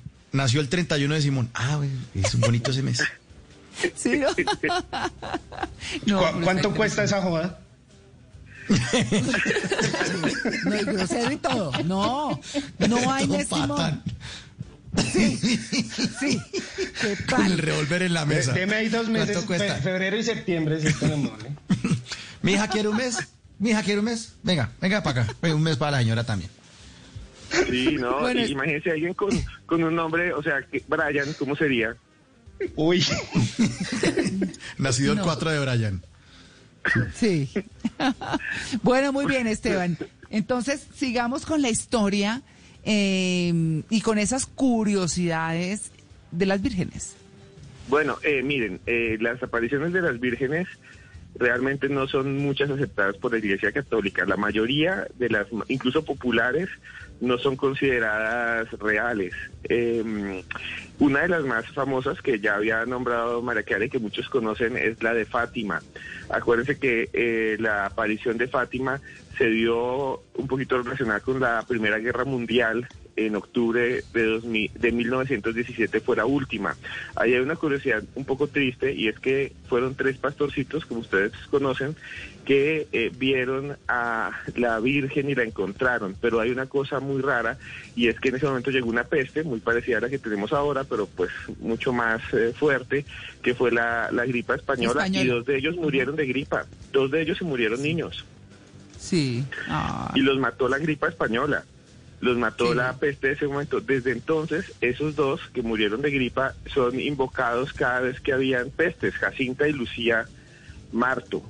Eh, digo, Jacinta y Francisco Marto, si no estoy mal. Ellos son invocados cada vez que hay pestes. Eso es muy interesante y, es muy, muy, eh, marca mucho la historia de la Virgen de Fátima y conmovedor. Y que tenían tres mensajes. La Virgen entregó unos mensajes y había uno secreto que lo tenía y lo guardaba durante 50 años la sobreviviente de esos niños que era Lucía dos Santos, que se volvió monja carmelita y se volvió monja carmelita porque a la orden del Carmelo, que es la orden de donde surgieron las monjitas carmelitas, surge a partir de otra aparición de una virgen que vieron unas mujeres en lo alto del monte Carmelo que flotaba sobre el cielo y surgió entonces esa orden. Eh, Lucía de Jesús Rosa dos Santos se volvió monja y se volvió después amiga de todos los papas y guardó el último secreto y se lo entregó a Juan Pablo II. Cuando lo mostraron era realmente extraño, pero dicen que el primer secreto tenía que ver con la Primera Guerra Mundial y con Hitler y hay un montón de cosas interesantes que eran los mensajes que siempre la Virgen envía mensajes. Sí, pero y ese tercer mensaje es como, como eh, un poco incomprensible porque se habla, de, digamos, como de revelaciones. Eh, y las dos primeras, pues bueno, fueron mencionadas y cumplidas, según se dice. Pero eh, la tercera, ¿qué en ese sentido, Esteban? Hay una cosa muy interesante del tercer mensaje de Fátima, y es que hay un momento en que dice que va a haber una gran tribulación al interior de la iglesia y va a haber corrupción y, algunos de los eh, que están ahí adentro de la iglesia van a ser corruptos y la iglesia sufrirá mucho. Mucha gente dice que eso está exacto, que eso está relacionado con los escándalos de corrupción con también la pedofilia en el Vaticano. Dicen que ese tercer mensaje que era incomprensible cuando lo mostraron eh, hace ya unas décadas, hoy se ha vuelto real cuando vemos esa crisis. Tenemos un papa emérito que casi no existía porque se retiró Benedicto XVI y siguió Francisco. Tenemos un montón de problemas dentro de la iglesia y muchos dicen que ahí se está cumpliendo el tercer mensaje de Fátima. Mm, bueno, bueno, y esas eh, vírgenes que han sido avaladas y demás, eh, ¿cuál hay más representativa? Nosotros tenemos una que, que ahora se me escapa, eh, que es la, la. ¿Señor? Igual, eh, Chiquinquirá, mm, ¿sí? Chiquinquirá, gracias, Chiquinquirá, que es la, es la patrona, claro, de los conductores, eh, es la, nuestra. Ah, es la del Carmen. No, es la nuestra, es la nuestra, la Chiquinquirá es la que reconocen de Colombia. Eh, Es eh, cierto, sí. Sí, eh, la, la Virgen de Chiquinquirá es la patrona de nuestro país. Es una cosa, la historia es muy loca. Es que un español vino, tenía un lienzo, después se cayó la, la, choza donde estaba el lienzo, cogieron ese lienzo que tenía la Virgen representada y lo cogieron hasta para eh, guardar encima maíz. O sea, eso mejor dicho molían ahí para hacer la arepa y un montón de cosas y se, y se deterioró el lienzo y se volvió nada y después milagrosamente volvieron los colores volvieron entonces las pinturas, se renovó, lo colocaron ahí en Chiquinquirá, en la población, y, se, y ese milagro hizo que la gente le gustara y se volviera la gran advocación nacional, y a ese lugar incluso iba Simón Bolívar y rezó varias veces. El lienzo se ha traído a Bogotá, siempre que se acababa una peste de viruela, siempre que pasaban las enfermedades lo paseaban y decían que era una forma de cerrar de alguna manera todos los hechos malos como las guerras y demás. Aquí lo han traído a la Plaza de Bolívar, los papas han ido hasta allá.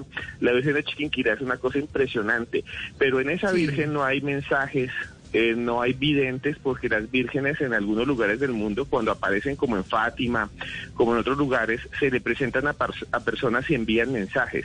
Nosotros eh, no tenemos eso en Chiquinquirá, pero quieren que les cuente sobre una virgen actual, y esto sí es sorprendente, que envía mensajes cada 25 de cada mes. ¿Cuál es? ¿Así? ¿Ah, sí, cumplida. Cada 25 de cada mes hay una, un pueblito en Serbia que se llama Medjugorje. Medjugorje eh, dicen que desde el 24 de junio de 1981 aparece la Virgen en una montaña y le entrega un mensaje a eh, uno de siete eh, personas que son videntes que se la encontraron. Es realmente muy famosa. la Iglesia Católica no ha querido meterse tanto allá, pero incluso algunos papas la han mencionado, tiene página oficial en internet y usted puede entrar y ver cuáles son los últimos mensajes de la Virgen de Medjugorje. Es un fenómeno porque en ese tiempo eh, ese país era Yugoslavia, no Serbia, cuando apareció en los años 80 y era un país comunista ateo y a los videntes los persiguieron, los metieron en la cárcel y dicen que hubo un montón de milagros, que la cárcel olía rosas, que los tuvieron que liberar, eh, que la Virgen mandaba mensajes diciendo ya se va a caer el país, el país comunista, pero viene una guerra y todo eso se cumplió. Y cada 25 de cada mes envía un mensaje que incluso se traducen a muchos idiomas incluyendo ruso, italiano, incluso y tagalo. Y eh, el último mensaje, si quieren descuento lo que dice, eh, que un vidente eh, lo transcribe y dice lo siguiente, dice, queridos hijos, en este momento turbulento en el que el demonio está cosechando almas para traerlos hacia sí, los llamo a una oración perseverante para que en esa oración descubran a Dios y la esperanza. Hijitos, tomen la cruz en sus manos. Dice, eh, estas apariciones son muy interesantes no están comprobadas por la iglesia, no las han de alguna manera hecho oficiales. Reconocido. Reconocido, pero gente de todo el mundo viaja hasta Medjugorje y hay fotos, imágenes y un montón de cosas de gente que dice que eh, entra en contacto con algo que para ellos es la Virgen, que es una muchacha muy joven, blanca, que brilla, que aparece en un cerro que no tiene nada, nada, nada de especial, es un cerro lleno de árboles y piedras, de eucaliptos, hagan de ver una loma aquí de esas que usted dice, ay, esa loma no tiene nada de raro, antes está como seca, ahí es donde lo ven los videntes y algunas personas que dicen que lo ven cuando llegan allá. Oiga, qué, qué impresionante, ¿no? Porque de todas, de todas maneras el tema de las creencias y demás. Mucho se ha hablado en la historia, por ejemplo, de cómo se decía que los españoles para subyugar a, a los nativos, pues eh, ponían las cositas por ahí. Eh, es lo que es lo que se cuenta. Eh, y entonces empezaba la gente con esas creencias y a hablar de esas vivencias y tomaban fe de ahí y, y eso trasegó y pasó por la historia. Pero, pero lo cierto es que están algunas representaciones muy importantes eh, de vírgenes en el mundo que bueno, no siendo necesariamente latinas, porque las hay de en muchas otras partes, la de Lourdes, por ejemplo, en Francia y demás. Pues bueno, ahí sería, Esteban, eh, continuar con eh, otra de las que usted tenga historia. Eh, María Clara, usted dice algo muy interesante que es que las eh, vírgenes no solo aparecen, o las apariciones marianas, digámoslo así, no son exclusivas eh, de Latinoamérica y de em, el hemisferio occidental. Hay apariciones marianas incluso en países musulmanes y una de las más ah, sorprendentes esta sí es sorprendente porque tiene videos, tiene un montón de cosas. Eh, sucedió en 1968, concretamente el 2 de abril de 1968 en el Cairo, Egipto, imagínense, un país pues. totalmente eh, árabe musulmán, un país eh, donde no hay muchas personas, hay coptos cristianos y hay ortodoxos, pero, pero son una minoría, digamos. Y ese día un mecánico musulmán, un tipo que trabajaba arreglando buses, él arreglaba motores de buses, que se llamaba eh, Mohamed Farouk Adwa. Este señor era musulmán 100%, o sea, no le gustaba eh, para nada la religión católica, incluso él dice que lo, ve como, lo veía como algo infiel, y él estaba arreglando ahí un bus trabajando en una calle donde hay una iglesia copta que se llama Santa María de Seitún. Es una iglesia pequeñita, un templo pequeñito de Santa María de Seitún. Y él dice que estaba ahí trabajando cuando vio en el techo una mujer y él dijo, se va a votar, se va a suicidar. Y además notó que venía vestida de blanco y dijo, no, esta se vistió para matarse. Entonces él se asustó mucho y llamó a la policía.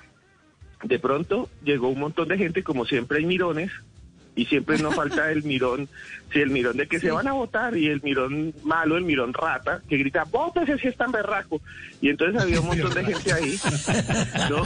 Siempre hay un mirón así, siempre hay un mirón que, que grita, ay, vótese, vótese. Sí, no amenace, no amenace.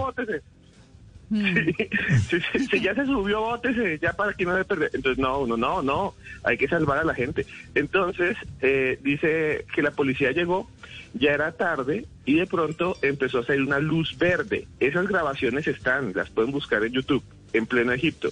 Y una, una luz verde que estaba por encima.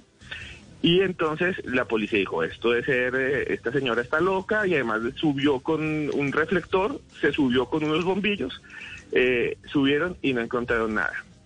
Nada, mm. nada. El fenómeno volvió ahí en Egipto en 1971 fue tan fuerte esto que el Papa de los Ortodoxos de Alejandría eh, mandó un montón de, que se llamaba eh, Cirilo VI, envió un montón, si no estoy mal, Cirilo VI, envió un montón de sacerdotes a que investigaran. Y volvieron a grabar y un montón de gente dice que vio esta figura de una mujer arriba en, encima de esa iglesia en un barrio musulmán, que es un barrio además eh, que es como, digamos, muy popular, donde hay problemas también de, inseguridad, donde viven ladrones y más. Y lo interesante es que a esa Virgen le llamaron desde entonces Nuestra Señora de la Luz, porque lo que se ve es como una aura verde que brilla, como reflectiva, como en ese tiempo no había LEDs, pero imagínense una cosa de LEDs con forma de mujer que es bastante interesante en pleno país árabe. Bueno, pues ahí están las historias de las vírgenes. Bueno, esta que es, para mí por lo menos, no sé si para ustedes, absolutamente nuevo, nueva. La Virgen de Medjugorje, Medjugorje. Medjugorje fue la primera que envía mensajes y que ya en 10 días debe mandar otro. Y, ah, y, esta última es en el Cairo, Egipto, que es Nuestra Señora ah, Zeitún, o también Nuestra Señora de la Luz. De la luz. Bueno, pues ahí está. Estamos hablando hoy de vírgenes a propósito de la Asunción de la Virgen María. 8 y 32.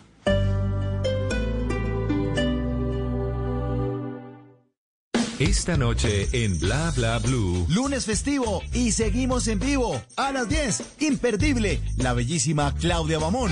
A las 11, en historias que merecen ser contadas, una hermosa joven de 23 años que le mete violín a los vallenatos. Enseña a tocar el ukelele en redes sociales. Y fuera de eso, canta como una diva. Así que,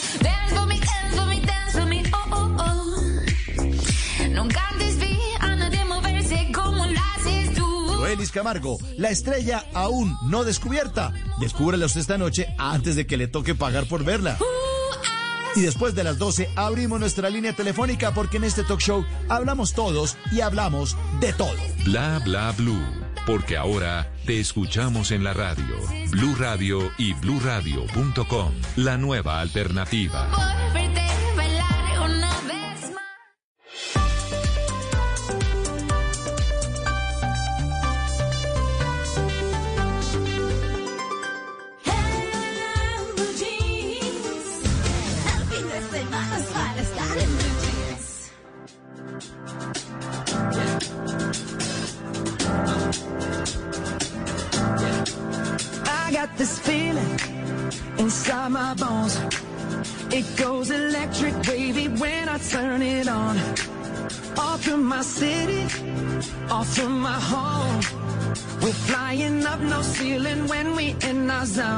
I got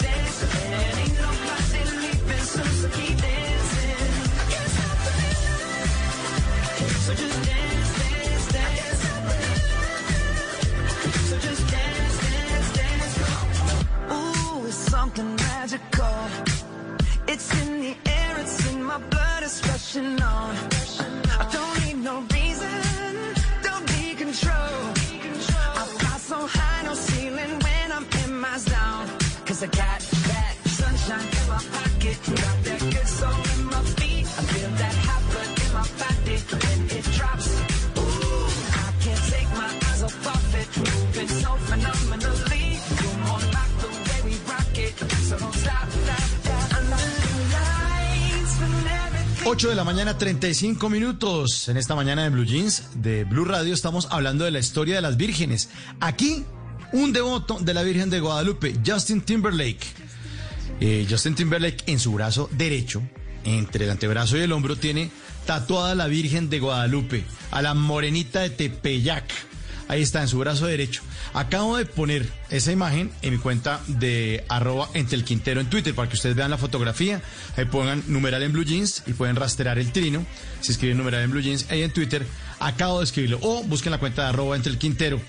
Para hoy que estamos hablando de este tema y esta canción también hace parte de la batalla musical de este lunes festivo, con el que compito también con el señor Simón Hernández, contra el señor, el señor Simón Hernández, también devoto de la Virgen de Guadalupe. Y vamos a ver si la Virgencita le da suerte. Ahí están ustedes eh, votando en la cuenta de Blue Radio, arroba Blue Radio Co. Y hay una encuesta y usted decide si las canciones de Simón son más chéveres que las mías.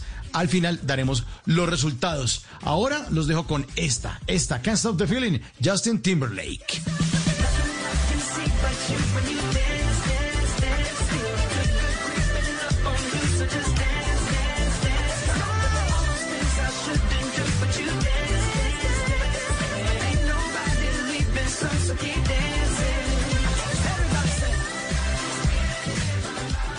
Antes del sonido envolvente estaba el cine mudo.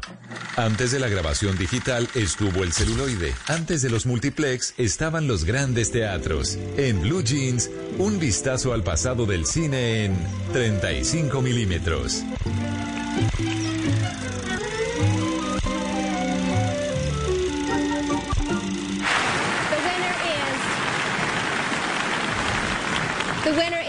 Robert De Niro, The Raging Robert De Niro, ganador del Oscar, uno de los más grandes actores de los Grande. últimos tiempos, sin duda, pero grande en mayúscula, subrayado. Gigante.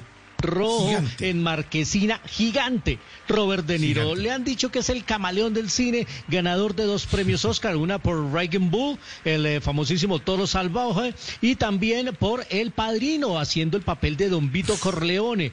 A- anecdóticamente, ah, Marlon Brando y Robert De Niro se ganaron el premio Oscar haciendo ambos de Don Vito, uno en El Padrino 1 y el otro en El Padrino 2. Sin duda uno de los grandes. Para ese papel de Vito Corleone, Robert De Niro aprendió a hablar en siciliano, que es un dialecto derivado del italiano, y él pasó meses y meses para perfeccionarlo. Y es que es tan perfeccionista, es tan dedicado a sus papeles, que por ejemplo para El Toro Salvaje se engordó 30 kilos para darle vida a Jack LaMotta, el boxeador, en la misma película. Él aparece atlético en su faceta de boxeador, pero después gordo y calvo, ya decadente. Años más adelante, la misma película, una de las obras maestras de Martin Scorsese. Cuando hizo con el mismo director Cabo de Miedo, se fue donde un odontólogo le pagó 5 mil dólares para que le deformara su dentadura y después tuvo que volver y pagó 20 mil dólares para que se la rehicieran de nuevo para ese papel de Mascady en la famosísima Cabo de Miedo.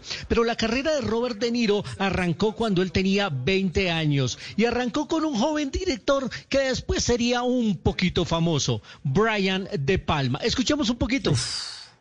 A canary yellow. Oh, no, you have to renovate the inside. Did you see those beds? You jump on them once, twice you're on the floor. Well, you're not supposed to tear down the chandeliers. Oh, you swing on them once and you're on the floor again. Then paint the whole thing a nice Ahí está, esta fue la participación de Robert De Niro en la película de Brian De Palma, que fue su debut. Casi que fue un ejercicio para eh, la escuela de cine donde trabajaba el primero. Después Brian De Palma lo conectaría con el gran Martin Scorsese, con quien trabajó en una decena de películas grandes historias, y de la cual surgió en una de ellas la famosísima frase, ¿me estás hablando a mí?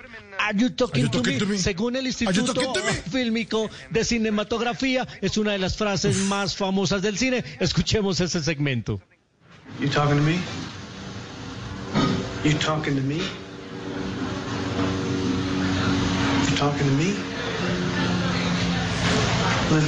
Taxi Driver es eh, la escena famosísima, es sin duda, es que este hombre ha hecho de todo, pero además de hecho ha hecho papeles de gángster, hace papeles de comedia. De hecho, la nueva película de él que va a salir próximamente se llama La guerra con mi abuelo, en la que a un niño lo obligan a dormir con su abuelo y él decide hacerle la guerra para sacarlo de su habitación. Un hombre que hizo un cara a cara con el gran Al Pacino. De hecho, son grandes amigos. Ellos trabajaron juntos en El Padrino, pero nunca compartieron escenas, pero después, después sí los pudimos ver en una película que se llamó Fuego contra Fuego. Y bueno, recientemente también los pudimos ver en El Irlandés. Hoy celebramos la carrera del gran Robert De Niro, que...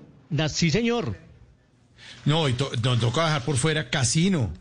Goodfellas. Ah, no, es que Once Upon a Time in America. Es que Robert De Niro sí es que no, no, no es que lo máximo. No, es lo máximo. Lo máximo. Es lo máximo, lo es el máximo, mejor es actor. el camaleón y les recomiendo, se, véanse El Toro Salvaje. Es una cátedra de cine y de actuación, una película en blanco y negro, la mejor película de boxeo de todos los tiempos y se los dice un amante de Rocky. Pero es que El Toro Salvaje es una cosa loca. Hoy Oiga, recordamos pasante de porque moda. No, pasante de Ah, moda. también. Ah, No, esa es un poco más tanta- comercial. Sí, Claro, pero miren, comedia. Claro, los papás de que la hace- novia. Claro, mire, el papel, ajá, el papel que le hacen el pasante de, de moda es el del señor pensionado que busca eh, actividad. Se acaba de quedar viudo y busca actividad.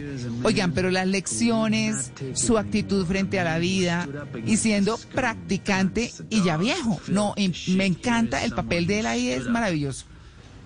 Sí, es que él hace de todo, él hace de todo y lo hace muy bien y la verdad es que eh, se ha consagrado como uno de los grandes, grandes, está cumpliendo hoy 77 años el gran Robert De Niro, de quien va a volver a trabajar además con Martin Scorsese y con Leonardo DiCaprio en una película para Apple TV. Ahora las plataformas están recibiendo estos talentos y Martin Scorsese se va a dar el lujo de trabajar con sus dos icónicos actores, Robert De Niro y Leonardo DiCaprio. ¡Qué parejita! Hoy invitado a 35 milímetros.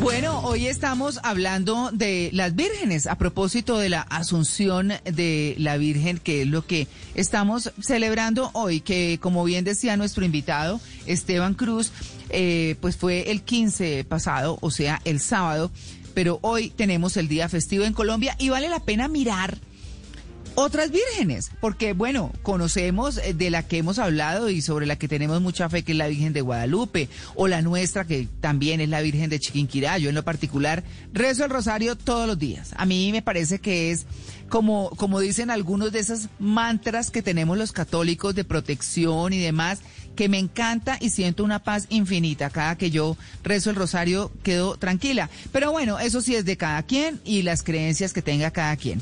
Pero hay vírgenes Claro. en partes en, en- en partes in- insospechadas. Yo, la verdad, eh, me he sorprendido, por ejemplo, eh, y para recordarles a nuestros oyentes que, que pues Esteban Cruz es eh, un hombre reconocido como antropólogo, como historiador y como escritor, gestor cultural.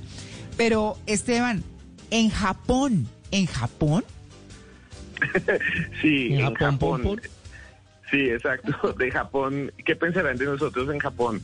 Pero de Japón no solo ha llegado, no solo ha llegado ¿Qué? Naruto y, y, y Goku. Y Godzilla. En- en y Godzilla. Mi Godzilla, sí, mi, mi Ultraman. No, eh, Japón es un país eh, de donde surgió también pues todas estas figuras eh, famosas, religiosas del catolicismo, aunque no, no, lo, no lo creamos, que fueron mártires. eh, durante mucho tiempo las órdenes religiosas quisieron evangelizar a todo el mundo. Se fueron hasta China, desde España, desde Francia, y llegaron a Japón. Incluso hubo una zona de Japón llamada Okinawa. Hay una zona donde era como eh, el reino de los católicos, pero pues obviamente después cuando llegó el imperio japonés los crucificaron a los sacerdotes y los mataron y los asesinaron. Es terrible. Hay, hay unos santos eh, europeos que murieron en Japón, muchos torturados, eso fue muy muy triste, pero hay una zona que se llama Akita, donde pasó algo muy extraño en 1973. Eh, había una monja, una hermana, que se llama Agnes Sasagawa, Agnes Katsuko Sasagawa, que estaba en una re- región muy, muy, muy eh, alejada, casi sin gente, en una zona que se llama Yusawadai, si no estoy mal, Yusawadai. No lo puedo pronunciar bien, perdónenme. Yusawadai. Y allá, eh, eh, ella, Agnes Katsuko, que eh, una vez conocí a alguien que en Colombia que tenía un nombre así, Agnes Katsuko, estaba por allá arriba, en un- entre unas montañas, entre unos bosques, estaba rezando el rosario y de repente dice que una estatua de madera que les habían regalado, que era de la Virgen María, que es una estatua muy extraña porque tiene el rostro y los ojos japoneses, es una María que está apoyada además en una cruz eh, de una madera café muy bonita. El- ella dice que eh, de repente la estatua empezó a llorar, empezó a llorar. Ella, que es una monja, sale corriendo y le dice a la, a la policía y la policía trae a la prensa y en Televisión Nacional de Japón grabaron durante días a la estatua llorando. Eso es muy interesante. Y la monja Agnes además tenía discapacidad auditiva, o sea, era medio sorda. Ella podía escuchar, pero era medio sorda. Y en plena grabación ella dice que ahora podía escuchar y le hablan y escucha perfecto. Algunas personas dicen que es un fraude, pero Agnes se curó, eh, se curó y realmente dicen que es placebo o que es cualquier otra cosa, pero la revisaron médicamente y se curó. Eso llamó la atención del Vaticano. ¿Qué sucedió en 1973 después? Algo mucho más demente. Empezaron a ver la estatua de la Virgen, que es una estatua de Virgen de madera con ojos rasgados, y empezaron a notar que tenía dos rasguños que no tenía antes, y esos dos rasguños estaban eh, en uno de sus pómulos. En 1978 siguieron examinando y empezaron a ver que de las manos empezaba a surgir un líquido rojizo, por lo cual empezaron a decir que esta virgen lloraba sangre o que estaba sufriendo los estigmas, que significa que esta imagen estaba desarrollando las heridas de Jesucristo. Entonces eh, se volvió un revuelo grandísimo, eh, lo examinaron hasta 1984 eh, y se convirtió en un ícono de todo eh, la fe cristiana y católica de Oriente. Ahí viajaron de China, de Corea, delegaciones grandísimas porque tenían su propia Virgen asiática y además una Virgen milagrosa. Oiga, eh, Esteban, el fenómeno de la Virgen de Guadalupe sigue siendo eh, para muchos a veces un misterio. Y uno dice, bueno, listo, que sea la patrona de México está bien, de América está bien, pero de Filipinas, ¿cómo llega la Virgen de Guadalupe a ser tan importante en Filipinas que uno se imagina eso por allá súper lejano? Vea que es que las, las, las eh, imágenes religiosas viajan por todo el mundo con la fe, con las personas. Son las personas las que la llevan y la traen. Filipinas hacía parte del Imperio Español. Es más, Filipinas se llama así por el, por el rey Felipe de España, que también era el rey de aquí de América. Filipinas hablaba español, todavía se habla español en algunas zonas de Filipinas que le llaman chabacano, que es un español que nosotros no entendemos muy bien. Y claro, Filipinas es un país católico. Entonces, al ser un país católico, eh, nuestras imágenes también son sus imágenes. Y ellos tienen a la Virgen de Guadalupe, no solo en Filipinas, también aparece en otras zonas de Asia. Pero yo una vez, estando en un país eh, que se llama Bulgaria, muy lejano de nosotros, donde ellos no saben quiénes somos y nosotros no sabemos bien quién- quiénes son ellos. Lo único que recuerdan es a James y a Nairo. Y uno de Bulgaria no recuerda nada, solo piensa como que comen todos un montón de longanizas raras. Y uno llega allá y en un pueblito muy pequeño que se llama Tardovo, a mí me aterró llegar a ese pueblo Tardovo porque era como un Machu Picchu eh, arriba, eh, lleno de castillos, todos son ortodoxos, las búlgaras eran todas bonitas, pero uno no entiende nada y lo ven a uno como si fuera un bicho extraño y de pronto en la mitad, en el centro de una plazoleta, había una estatua del Divino Niño del 20 de julio. ¿Cómo llegó el Divino Niño allá? No tengo ni idea, por ahí le tomé una foto y abajo estaba todo escrito en alfabeto silírico. Y ni idea, algún búlgaro habrá venido acá, algún colombiano, pero el Divino Niño es 100% bogotano, 100% bogotano, nació acá y llegó hasta Bulgaria. Entonces, en, en el mundo de la fe, pues las imágenes circulan. Claro. Sí, Claro, sí. bueno. Y yo, yo quería contarles que en Morelia, ah, que es una ciudad como a tres horas de Ciudad de México, hay también una basílica de Guadalupe y es una cosa absolutamente espectacular. Es la iglesia más linda que yo he visto en la vida. Es si algún día van a Morelia, vayan y conocen la basílica de Guadalupe porque es bellísima. Y en Los Ángeles, en una iglesia, también me encontré con una réplica de la Virgen de Guadalupe, con un lienzo muy visitada también. Así que esta iconografía de la Virgen se pasea por todo el mundo y acompaña la fe de los que creemos en ella, de los que somos devotos, los que no creen, pues está bien, tienen su manera, pero los que sí lo hacemos, eh, nos encomendamos y de buena manera, eh, sobre todo le agradecemos, le agradecemos que Sí. nos cuide y eso es lo lindo. Claro, es que entre otras cosas, eh, obviamente todos, eh, eh, todo el mundo tiene derecho a sus creencias y, y demás, pero yo siempre he creído o he pensado que la fe eh, nos descarga. eh, yo lo he comentado varias veces acá y es eh, cuando un compañero de trabajo decía no, pero es que a mí un profesor fue el que me dañó la cabeza porque me dijo que esto eran los inventos de los hombres. Y, yo dije, ¿y qué importa si nos alivia? ¿Y qué importa si nos ayuda a llevar nuestras cargas? Y todo eso y demás. Y bueno, yo creo, yo creo en la Virgen, me parece que rezar el rosario da una tranquilidad y una paz enorme. Pero si nos venimos a Colombia nuevamente, Esteban, dentro de la historia, hay una virgen en Soracá, Boyacá. Pero quiero decirle que no había oído mencionar Soracá y viví en Boyacá. Yo viví en Duitama y en Tibasosa. Pueblo antes de llegar a Santander. Soracá. Sí, yo no lo conozco. ¿A Muy qué? lindo. No, no. So- Soracá es un pueblo que yo le di una foto a Simón Hernández allá, cerca incluso a donde va la gente a peregrinar. Eh, Sí, en Soracá es un pueblito que queda al lado de Tunja, es un bar, si fuera aquí en Bogotá o en Medellín o en Cali, es un barrio, es un prácticamente uno coge un bus que lo deja en 10 minutos, 15 minutos en Soracá, que es un pueblito pequeño. Ahí ha llegado un sacerdote que se llama Álvaro Puerta, un saludo a los seguidores de él. Y él antes eh, había hecho toda una, digámoslo así, am, creencia, había fomentado toda una creencia en otro pueblo que queda cerca, que se llama Motavita. Y él se fue de Motavita a Soracá hace unos 20 años y ahí dicen que se aparece todavía la Virgen. Y un día al mes se llena, pero se llena. Yo fui a mirar ese fenómeno de gente, pero completo, al lado de una Es montaña. mil, mil multitudinario, es increíble. Sí, mil, dos la mil personas. Trébol. El Exacto, salitre, el salitre. Pero es increíble, incluso tienen un altar pequeño, eh, carpas, eh, salud, y en algún momento dicen ellos que ven al cielo y danza el sol, y ustedes pueden encontrar cantidades, cantidades de videos en YouTube de gente que con su celular supuestamente graba cómo danza el sol. También hay mucha gente que dice que ve la Virgen y que la Virgen eh, los cura. Y ese pueblo, un saludo para ellos, Soracá, Boyacá, tiene una gran cantidad de personas cuando no hay pandemia que llegan allá y mueven la economía del sector. Es impresionante, los restaurantes, los hoteles, todo. Y les hace el Claro. milagrito.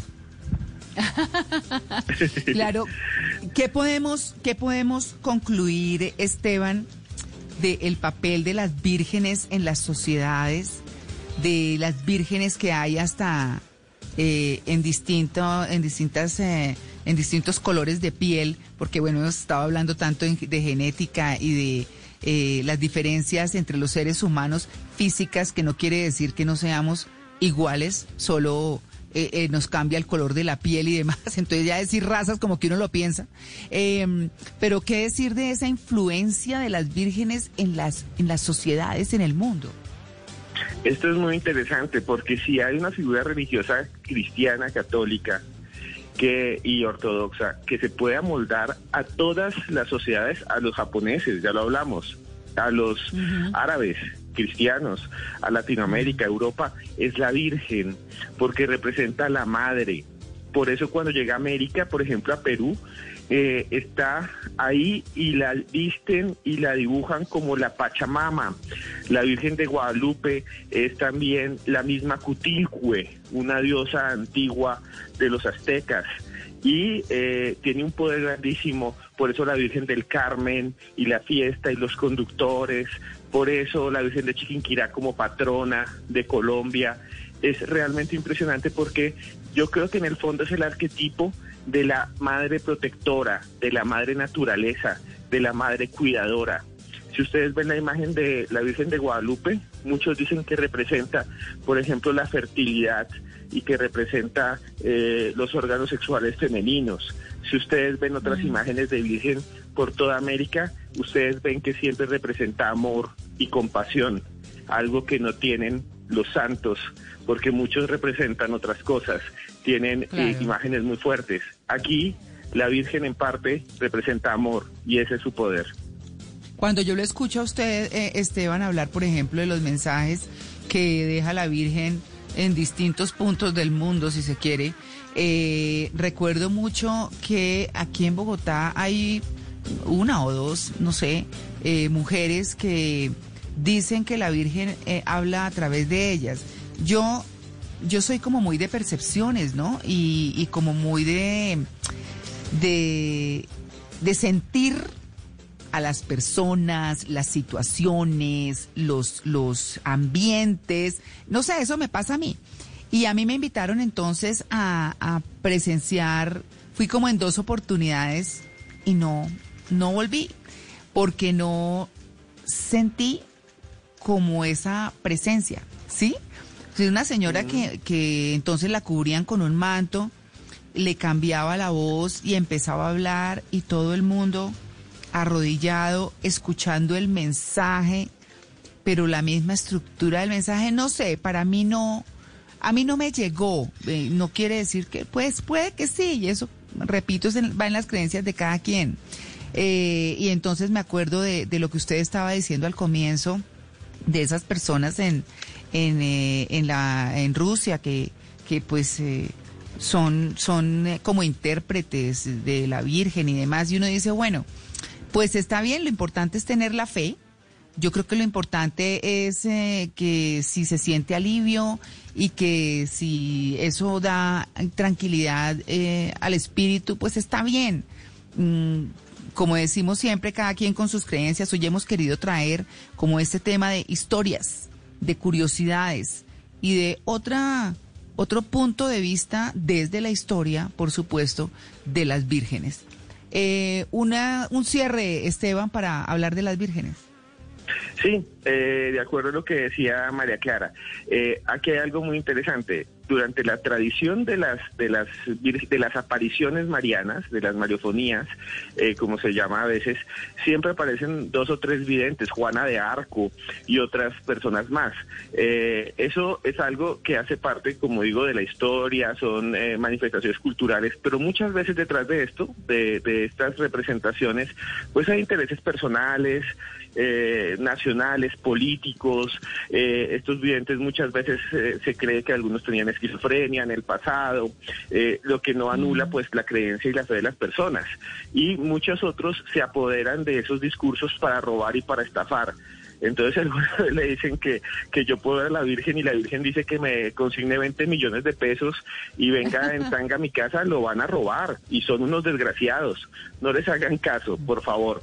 Pero como dice Mara Clara, cada quien con su fe. Y el poder de la imagen de la Virgen es en el catolicismo más fuerte que cualquier otra imagen y cualquier otro personaje después de Jesucristo pienso yo, porque la base de eso es la idea de la maternalidad y nosotros siempre queremos a la madre por encima de todas las personas que nos rodean, porque la madre es protección y amor. Eso, y eso es el rosario también.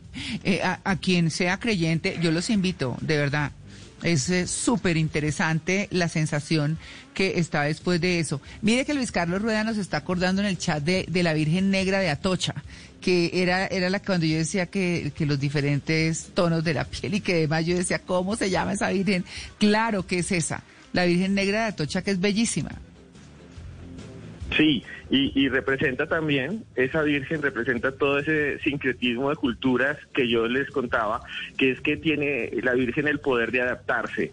No es una imagen rígida, sino que se va volviendo negra, como esta, o morena, y después se vuelve japonesa, se vuelve indígena y, se vuelve sincrética, y esa es pues eh, una de las cualidades que tiene.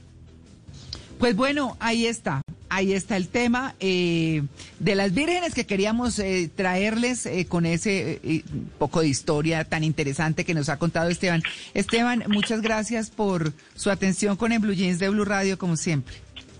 No, a ustedes gracias por la invitación, a don Simón Hernández, a, Luis, a todos, a todos, a- al señor Quintero, que quisiera despedirme con dos cosas. Eh, un saludo de mucha tristeza. Ha muerto uno de eh, que fue para un, un padre para mí cuando yo trabajé en la alcaldía mayor de Bogotá, el Gabriel Pardo García Peña, a toda la familia Pardo García Peña, a Rafael, a todos, un abrazo grandísimo y me lleno de tristeza. Y si quieren seguirme, pueden seguirme como arroba cruz escribiente en Twitter y en Instagram. Muchas gracias. Bueno, feliz día. Nueve en punto. Ya regresamos. Estamos en el Blue Jeans de Blue Radio. Si es humor, humor. Saluda el empresario de de inventar. Alfredito, mi hermana. Ahora, Daniela Arroyave, su asesora financiera. Le digo, ¿Cómo se encuentra usted en el día de hoy, don Carlos Alfredo? Pretty Boy de los peliapestados. ¿Por qué será que a ustedes las viejitas les crece más rápido el bigote que a los viejitos, hombre? ¿Por qué? Y una pizca de pseudoefedrina y paracematol. Me, me hace un favor, doctora Fernanda. Favoreciendo la infidelidad. Muy bien, don Esteban. A propósito, hace rato que no te veía, Ramón, porque mm, me queda viendo, mijo. Pues mientras Uribe está tuiteando, yo estoy haciendo historia. Claro, historias de Instagram. Un estudio realizado por el sexólogo argentino Juan P. Jacorta. Dos problemas graves, básicamente. Las minas y los compañeros marihuaneros. Pues las minas porque nos quebraban las patas. ¿Y los compañeros? Porque se fumaban las patas. A ver, para todos mis compañeros de Voz Populi Radio, a María Auxilio, a Lorena, a Liliana, a Dieguito Briseño, a Santiago Rodríguez, a Osquitar, a Don Camilo Cifuentes, a Tamayito en Medellín, a Loquillo, a Don Elkin, a Diego, a Comino, a Salpicón, a Juanpa, a Cuervo, a todos, un abrazo. Gracias por ponerle una pizca de humor a nuestra dura realidad. Voz Populi, de lunes a viernes desde las 4 de la tarde. Si es humor, está en Blue Radio, la nueva alternativa. Voces y sonidos de Colombia y el mundo en Blue Radio y bluradio.com, porque la verdad es de todos. Son las 9 de la mañana, dos minutos, momento de actualizar las noticias, de contarles la información más importante que está pasando hasta ahora en Colombia y el mundo. El senador Iván Cepeda anunció una denuncia por injuria y calumnia contra el expresidente Álvaro Uribe. Todo esto luego de los señalamientos que hizo ayer en una entrevista desde el Ubérrimo, que es su sitio de reclusión. Marcela. Y lo denunciará Silvia porque en la entrevista de ayer el ex senador Uribe le dijo a la revista Semana que Cepeda ha actuado en complicidad con magistrados de la Corte y ha, comprado 10 testigos en su contra. El senador asegura que Uribe no supera haber perdido en todas las instancias las acciones en su contra. Se hace referencia a la Corte Suprema de Justicia, a la Procuraduría y al Consejo de Estado. También aseguró que él no pretende violar la reserva del expediente, un apoyo a la petición de los abogados de Uribe de hacer público pues eh, todo el contenido y los expedientes que tienen los magistrados. Calificó la entrevista como un rabioso ataque hacia él y una afrenta a los magistrados y dijo además que el senador Uribe sí ha contado con todas las garantías para defenderse. Marcela, gracias. Nueve, tres minutos. Desde el Congreso, algunos sectores están insistiendo en la reactivación de las aspersiones aéreas con glifosato como solución al problema del narcotráfico en zonas como Nariño. La propuesta se da después de la masacre de Samaniego, Natalia Perea. Así es, pues el representante de la Cámara por el Valle del Cauca, Cristian Garcés, lanzó una propuesta para que se reactive la fumigación con glifosato a los cultivos de coca como una estrategia para contrarrestar los casos de violencia como los que se han registrado en los últimos días en el país. He propuesto a la gobernadora del Valle, al alcalde, al Congreso y al gobierno nacional que definamos cómo reactivamos la fumigación a través de glifosato. De lo contrario, será muy difícil detener el fortalecimiento de grupos armados que están imponiendo el terror. Hasta el momento, ni la mandataria de los vallecaucanos ni Jorge Iván Ospina, alcalde de Cali, se han pronunciado frente a esta propuesta. Sin embargo, este año el alcalde de Jamundí, Felipe Ramírez, había declarado no estar de acuerdo con el inicio de la fumigación y se refirió a esto como la lluvia tóxica. Esto también causó rechazo por parte de las comunidades campesinas que pidieron apoyo con proyectos productivos. 9-4. Hay luto en el departamento del Huila por un nuevo feminicidio. ¿Cómo es la historia, Silvia Lorena Artunduaga? Un presunto caso de feminicidio se registró la tarde del domingo en la vereda Los Pinos, zona rural de Palestina. La víctima, una mujer de 20 años, identificada como Nora Isabel Líos, quien al aceptar dialogar con su expareja supuestamente sobre la custodia de su pequeña hija de cuatro años, fue llevada por este hasta un cafetal. Ya en el sitio, el hombre de 30 años le propinó varias heridas con arma de fuego que le causaron la muerte y posteriormente se quitó la vida. Coronel Néstor Javier Flores, subcomandante de la policía de Huila. Son hallados los cuerpos de Nora Isabel Íos, de 20 años, y Diomedes Andrade Sánchez. Según la información recolectada, al parecer Andrade Sánchez habría disparado contra la humanidad de su excompañera sentimental y luego se habría suicidado. Desde el inicio de la cuarentena nacional se han registrado en el Huila cinco feminicidios y se han atendido más de 2.000 casos de violencia de género. A propósito de todas estas noticias, en España cayó una red internacional dedicada a la explotación sexual de mujeres colombianas. Lady Asprilla. La policía española desarticuló en Jaén, al sur español, una red internacional dedicada a explotar sexualmente a mujeres colombianas. En total fueron liberadas 14 víctimas y 17 personas arrestadas, en las que había cuatro españoles y 13 colombianos, acusados de pertenencia a organización criminal, trata de seres humanos, delitos relativos a la prostitución, favorecer la inmigración clandestina y contra la salud pública. Los agentes comenzaron las indagaciones a partir de las declaraciones de dos mujeres colombianas que dijeron que habían sido engañadas para viajar a España con la promesa de un trabajo como empleadas domésticas, pero al llegar comenzaron a sufrir amenazas y violencia física y mucho después fueron obligadas a ejercer la prostitución. Las mujeres eran captadas en Colombia mediante engaños, trasladadas a España y explotadas en viviendas de las provincias de Córdoba y Jaén en la región de Andalucía. En deportes, el fútbol eh, francés se está alejando para el colombiano Alfredo Morelos. ¿Por qué, Cristian? Silvia, el futuro del goleador colombiano Alfredo Morelos continúa siendo incierto. Hace algunas semanas medios europeos lo ubicaban en el Lille de Francia y que todo ya estaba plenamente acordado para que el delantero nacional llegara a la Liga One. Sin embargo, en las últimas horas el presidente del Lille, Gerard López, ha anunciado que el colombiano no es un objetivo en ese instante y que ya lograron el cometido en este mercado de verano de contratar a Jonathan David. Además, el dirigente del Lille anunció que por ahora tienen muchos jugadores en su parte ofensiva y Morelos no estaría encajando dentro del proyecto que se está articulando para la próxima temporada. Ante este panorama es muy factible que Morelos permanezca en la Liga de Escocia, por lo menos hasta el mercado de invierno, donde se espera que para esa época los clubes ya hayan restaurado sus finanzas severamente golpeadas por la pandemia. Vale la pena recordar que a Morelos lo han ligado al fútbol de Inglaterra, al fútbol italiano y también ha sonado fuertemente para estar en algún onceno de la Liga One de Francia. Noticias contra reloj en Blue Radio.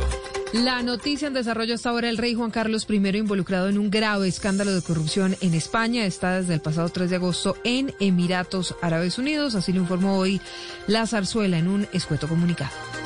Hablamos de la cifra, al menos 22 jóvenes, entre ellos 7 niños, fueron secuestrados en el oeste de Chad, donde opera con frecuencia el grupo yihadista nigeriano Boko Haram. Y estamos atentos al presidente de México, Andrés Manuel López Obrador. Dijo que está dispuesto en ser el primero en México en probar la vacuna rusa contra el coronavirus. Detalles de todas estas noticias en blurradio.com. Recuerden seguirnos en Twitter en arroba blurradioco. A las 10 de la mañana nos volvemos a escuchar con una actualización de lo que pasa en Colombia y el mundo. Quédense en Blue Jeans.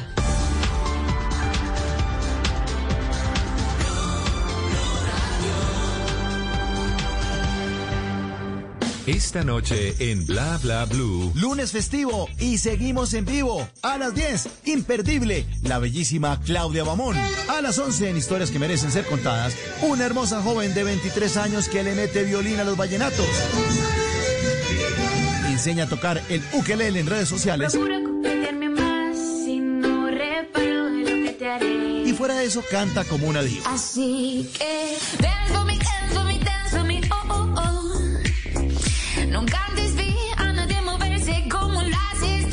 Joelis Camargo, la estrella aún no descubierta. Descúbrela usted esta noche antes de que le toque pagar por verla. Y después de las 12 abrimos nuestra línea telefónica porque en este talk show hablamos todos y hablamos de todo. Bla Bla Blue. Porque ahora te escuchamos en la radio. Blue Radio y bluradio.com. La nueva alternativa. ¿Qué tal pasaste la noche? ¿No lograste conciliar el sueño? Proponte dormir como antes. Conoce cómo ingresando a porquequieroestarbien.com o comunícate al 300-912-5231. Podemos ayudarte. Somos un centro de apoyo en línea para ti cuando lo necesites. Una iniciativa de la Fundación Santo Domingo y Profamilia, con el apoyo de Blue Radio.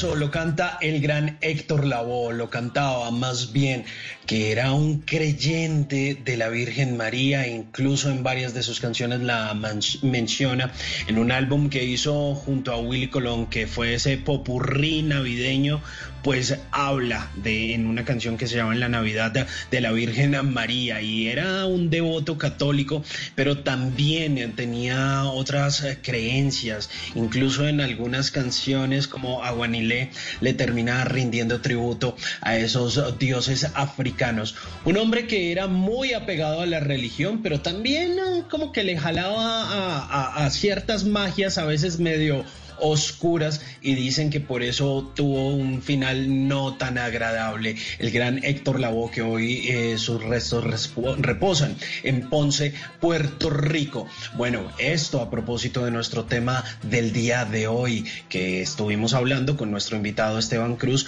de las vírgenes y bueno, esta canción porque estamos también de batalla musical. Yo les propongo canciones, ustedes eligen si les gustan, si no les gustan, también hay canciones que propone el señor Mauricio Quintero y ustedes al final son los que eligen, los que votan a través de nuestra cuenta de Twitter, arroba Blue Radio Co, para que elijan o las canciones que pone Mauricio o las que pongo yo. Esta en este caso se llama Todopoderoso de Héctor Lavoe.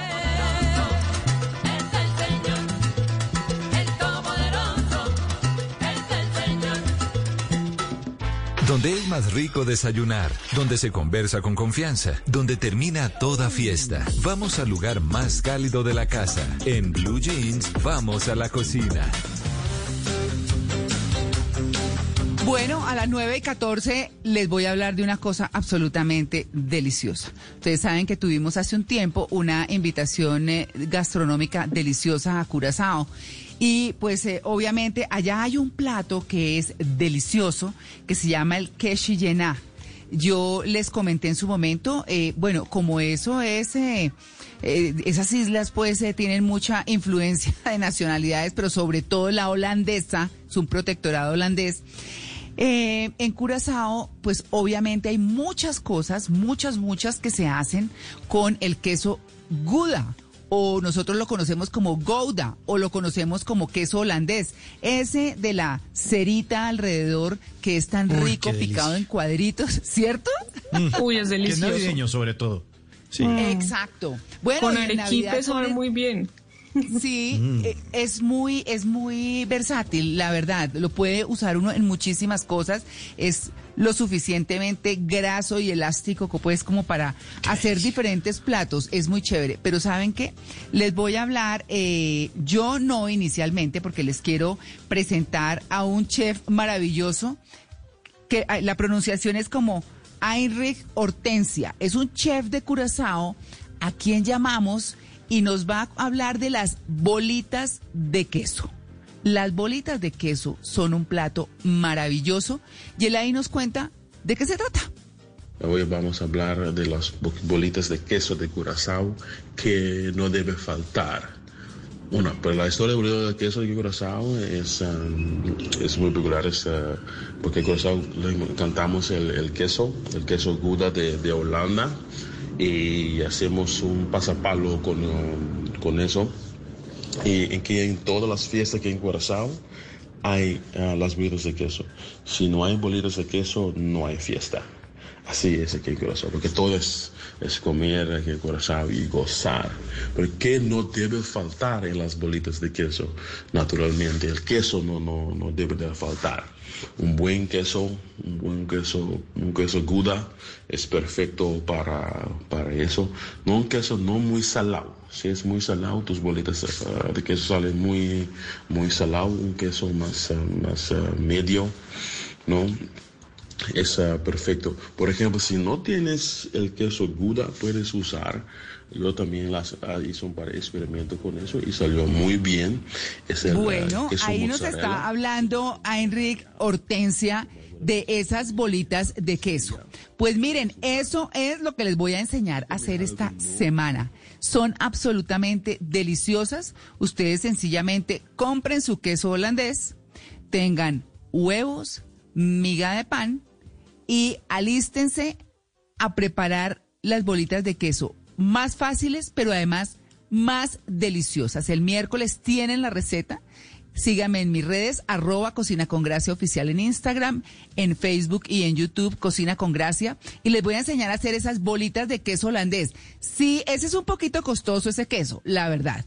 Pero si ustedes quieren, también pueden utilizar un doble quema, un doble crema, eh, o un queso mozzarella, que tiene más o menos el mismo, el mismo comportamiento frente a freírlo y hacer de esas bolitas de queso un entre comidas delicioso para acompañar un cafecito o con un vinito o con una bebida fría, lo que quieran. Las bolitas de queso que no faltan en Curazao en las fiestas, pues que no falten en nuestra mesa para salir rápido de un apuro. Eso sí, son súper, súper chéveres. Así que los invito a que me sigan en las redes 9 y 18.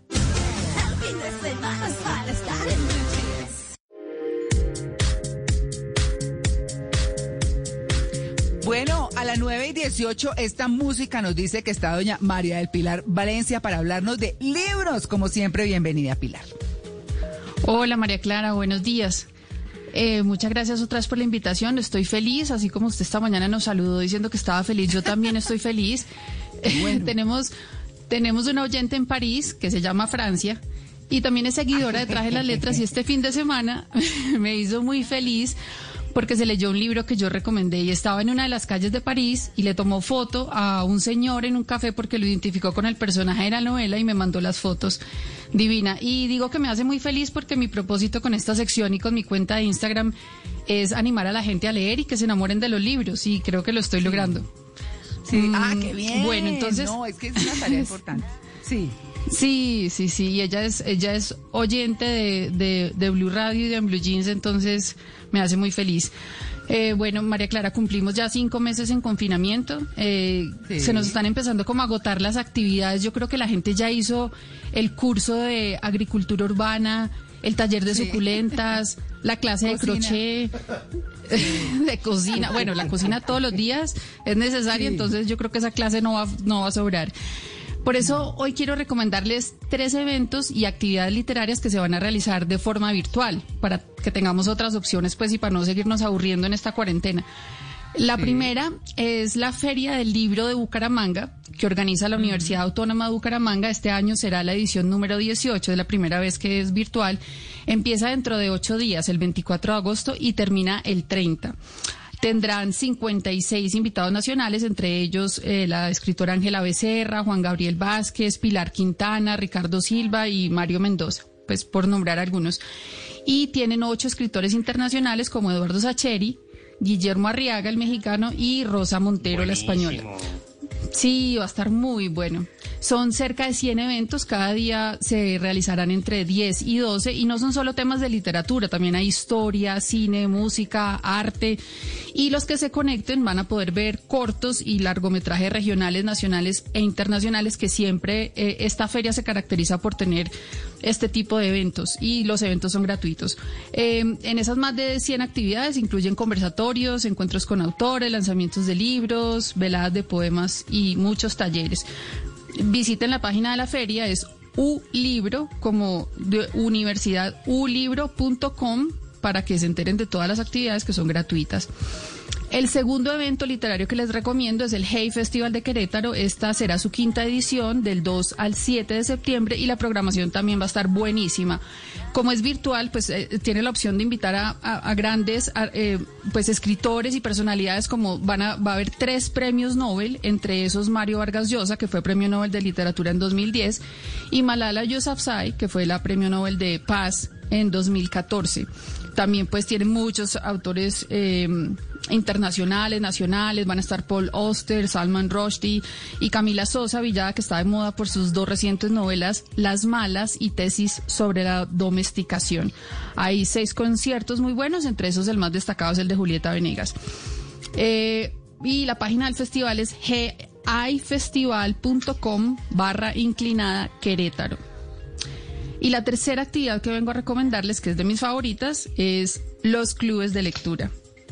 Hay unos especializados en géneros, son autores y otros muy variados que van como acompañando mucho al lector, sobre todo a los que no saben qué leer o que, o que quieren una guía.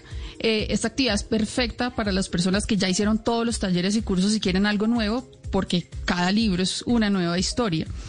Tomen pues nota de mis siguientes recomendaciones. Hay un club nuevo que se llama Torre de Historias, tiene un libro diferente cada semana y les recomiendo especialmente un libro que vamos a leer en septiembre, se llama Demasiados Héroes de Laura Restrepo. El segundo club que les recomiendo es Lectores a Bordo, lleva ya muchos años funcionando, los temas son muy variados y además las moderadoras son adoradas. El libro de este mes es Lo mucho que te amé del argentino Eduardo Sacheri, que es invitado a la Feria del Libro de Bucaramanga. Y el tercer libro de lectura es Entre Meses, es un club... eh, es un club nuevo, empieza este mes con ensayos sobre la ceguera de Saramago y cada mes tendrá un libro diferente dentro del ciclo Contar Epidemias. Todos los temas van a ser sobre las epidemias. Y bueno, la ñapa, como no pudimos salir a volar cometas en agosto, Calixta Editores nos puso a volar la imaginación con el Festival de los Vientos que empezó el 15 y va hasta el 31 de agosto. María Clara, estos son los eventos y las actividades literarias que les recomiendo hoy. Toda la información va a estar publicada en mis historias de Instagram, arroba traje las letras. Qué rico, que huela libro, que huela libro y ese es nuestro propósito también, que todo el mundo lea. Así que, chévere, Pilar, muchas gracias. Gracias, María Clara. Feliz día. Igualmente.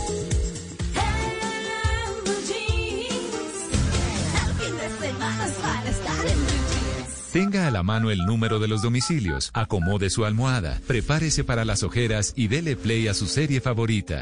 En Maratoneando.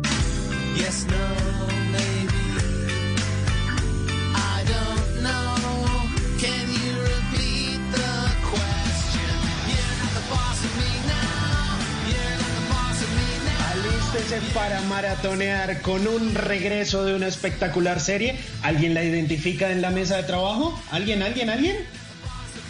No, perdida. No, no, no, no, ¿Quién da más? No, no, no.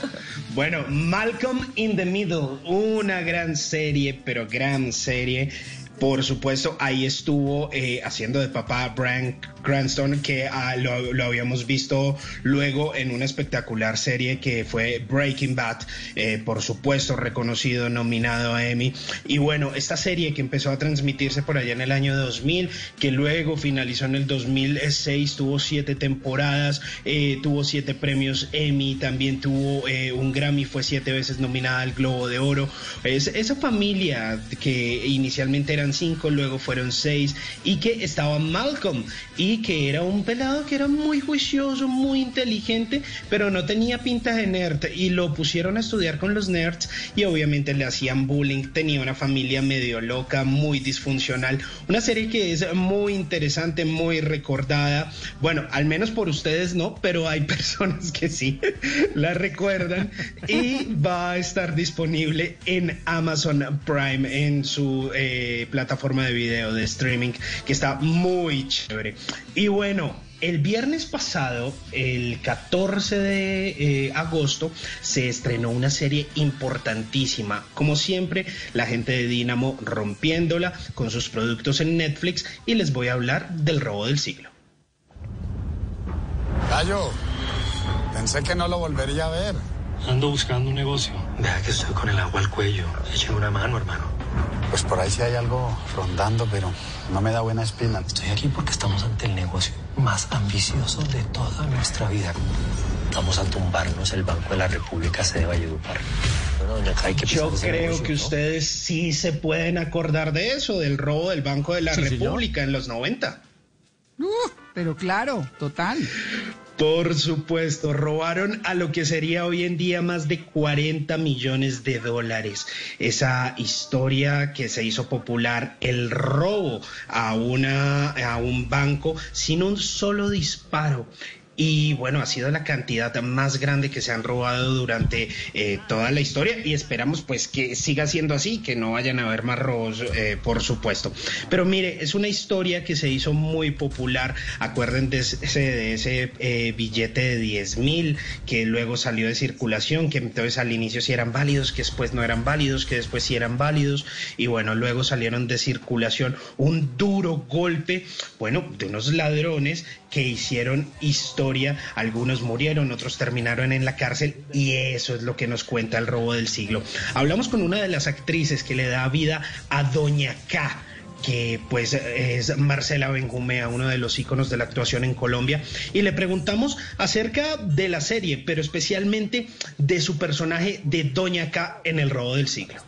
Bueno, pues Doña K es una mujer, este es un, este es un personaje creado desde la ficción, pero digamos que no tenía un referente, un solo referente. Entonces lo que hice fue tomar de, todo un poquito. Y ella tiene una cosa muy interesante y es que tiene, eh, es una mujer que piensa con cabeza fría, pretende no ensuciarse, pero si hay que hacerlo, lo hace. Una mujer, además, eh, ahí está por un lado Chayo, que es eh, un tipo que tiene grandes ideas, tiene todo el embale, todo el empuje. Y por el otro lado está el abogado que se pega esas ideas, pero es un señor que tiene toda la mesura, ¿sabes? Tiene todos los contras. Y Doña K es la que coge las grandes ideas de uno con las prevenciones del otro, las mezcla y dice, vamos a hacer esto de aquí y esto de acá. Entonces es una mujer muy inteligente y muy organizada. Por supuesto, una gran serie. Y también hablamos con Marcela y nos, eh, pues le preguntábamos acerca de las expectativas que tenía esta serie, que tiene seis capítulos y que es facilísima de ver. Es muy agradable de ver, además cuenta con una gran fotografía. Esto fue lo que nos respondió acerca de sus expectativas. Pero si la matemática funciona, y tienes buenos libretos, buenos actores, buenos directores, buenos productores, buenas locaciones, buena edición, buen sonido, buen vestuario, buen maquillaje, tiene que salir bien. O Sí, sea, sí. esa sería una matemática. Entonces, yo, yo, yo- a mí no me gusta mucho verme en televisión ni en cine, pero tengo ganas de ver esto porque además la verdad fue que yo me pegué a los libretos y yo sabía, o sea, yo sabía cómo era mi historia y yo misma hacía como, ay, ah", leyendo. Pues yo quiero ver cómo, cómo, cómo esto termina traducido en imagen. Entonces, no, yo estoy como emocionada y me parece chévere además participar en un producto colombiano como con esto, con esta cosa de calidad. O sea, todo el mundo era bueno. Sin lugar a dudas, tan bueno que lo reseñó el diario The Guardian, Luis Carlos. Sí, señor, sí, señor. Salió un artículo con elogiosos comentarios que escribió Rebecca Nicholson hablando muy bien de esta serie, de la historia, de la producción. Y la verdad es que los seis capítulos que componen esta serie de Netflix están muy bien jalado, dirigido por Pablo González. Y la verdad es que no ahorra elogios en este artículo de The Guardian. No confundir este robo del siglo con una película que está en la plataforma de Fox Premium, que es de un robo argentino protagonizado por Guillermo Franchella. Película se iba a estrenar este año, pero por temas de pandemia llegó a la plataforma. Tienen el mismo título, pero una es la película del robo argentino y esta es la nuestra, la del robo de Valle. Ah, Muy bien la jalada. Ayer me la terminé, Simón. Buenísima, de verdad, se la recomiendo, vale mucho la pena. No, no, no van a perder el tiempo ni van a salir desilusionados. Vale mucho la pena verse este robo del siglo. Bueno, pues ahí están mis recomendaciones del día de hoy en Maratoneando. ¿Dónde está el billete? Mírenme nombres. Estoy listo.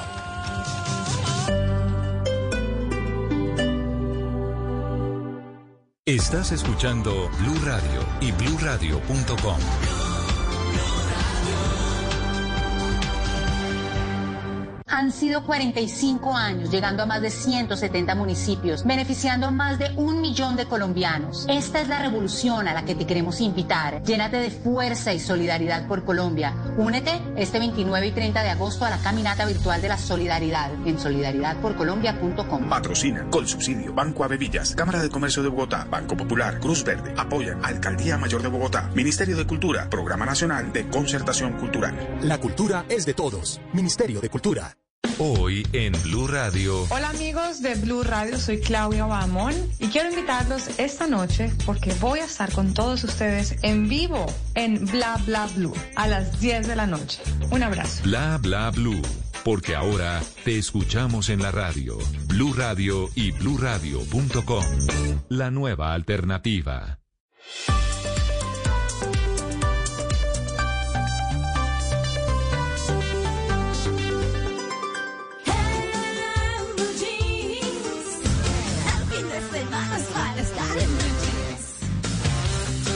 9 de la mañana, 32 minutos. En Orgullo País vamos a hablar de una fundación que ayuda a niños con clases virtuales gratis en medio de esta pandemia. Se trata de la Fundación Caminos Conectando Sueños, que apoya a niños de comunidades vulnerables, brindándoles educación, pero además orientándolos en sus proyectos de vida. La idea es que en medio de la pandemia los recursos tecnológicos sean los mejores aliados de los niños y de las organizaciones para que los niños puedan aprender virtualmente. María Paula Neira de la Fundación Caminos Conectando Sueños nos contó un poco más. realizando nuestro acompañamiento escolar a través de talleres virtuales. Entonces el apoyo de tareas y toda la parte escolar se está haciendo por medio de videotutoriales o de clases virtuales. Mm, los talleres de crecimiento personal y profesional también los hemos realizado a través de videollamadas. eh, incluso pues tratando de, celebrar los cumpleaños virtuales o hacer algunas em, actividades recreativas pues de esa misma forma. Y al igual que las reuniones con voluntarios, con los voluntarios que nos apoyan, pues también las reuniones y talleres que también hacemos para ellos los hemos hecho de manera pues virtual por videollamadas, porque además pues son ellos los que hacen que todo esto sea posible realmente. El reto más grande de este año es realizar un evento de Navidad de manera virtual para los niños y también para sus familias, siempre teniendo presente el objetivo de la fundación del que nos cuenta María Paula Neira. Pues el objetivo de nosotros como fundación es apoyar a niños de comunidades vulnerables, bien sea de otras fundaciones o, de alguna comunidad en específica. Y trabajamos tres líneas de acción, que son la educación, el proyecto de vida y la recreación con aprendizaje. Esto pues con el propósito de que ellos crezcan, eh, tengan un crecimiento personal, un crecimiento profesional y que de alguna manera impactemos sus vidas para que cambien su entorno, cambien su forma de pensar, se den cuenta que pueden salir adelante, así tengan muy pocos recursos, pero con perseverancia, con dedicación, con disciplina, eh, con amor. Si quieren saber más de esta fundación, de la iniciativa, si quieren apoyarla, los pueden contactar por, re- por redes sociales como arroba conectando caminos o pueden visitar la página web www.conectandocaminos.org. Y si usted conoce a alguien que está poniendo su granito de arena como esta fundación en medio de la pandemia, puede contactarme a través de mis redes sociales arroba malestupinan para que pueda contar esta historia, para que podamos dar sus datos y para que entre todos ayudemos a formar país. Cada lugar, cada espacio, cada camino, cada destino, todo cuenta una historia. Ahora en Blue Jeans, historias de viajes. A tu manera es complicado.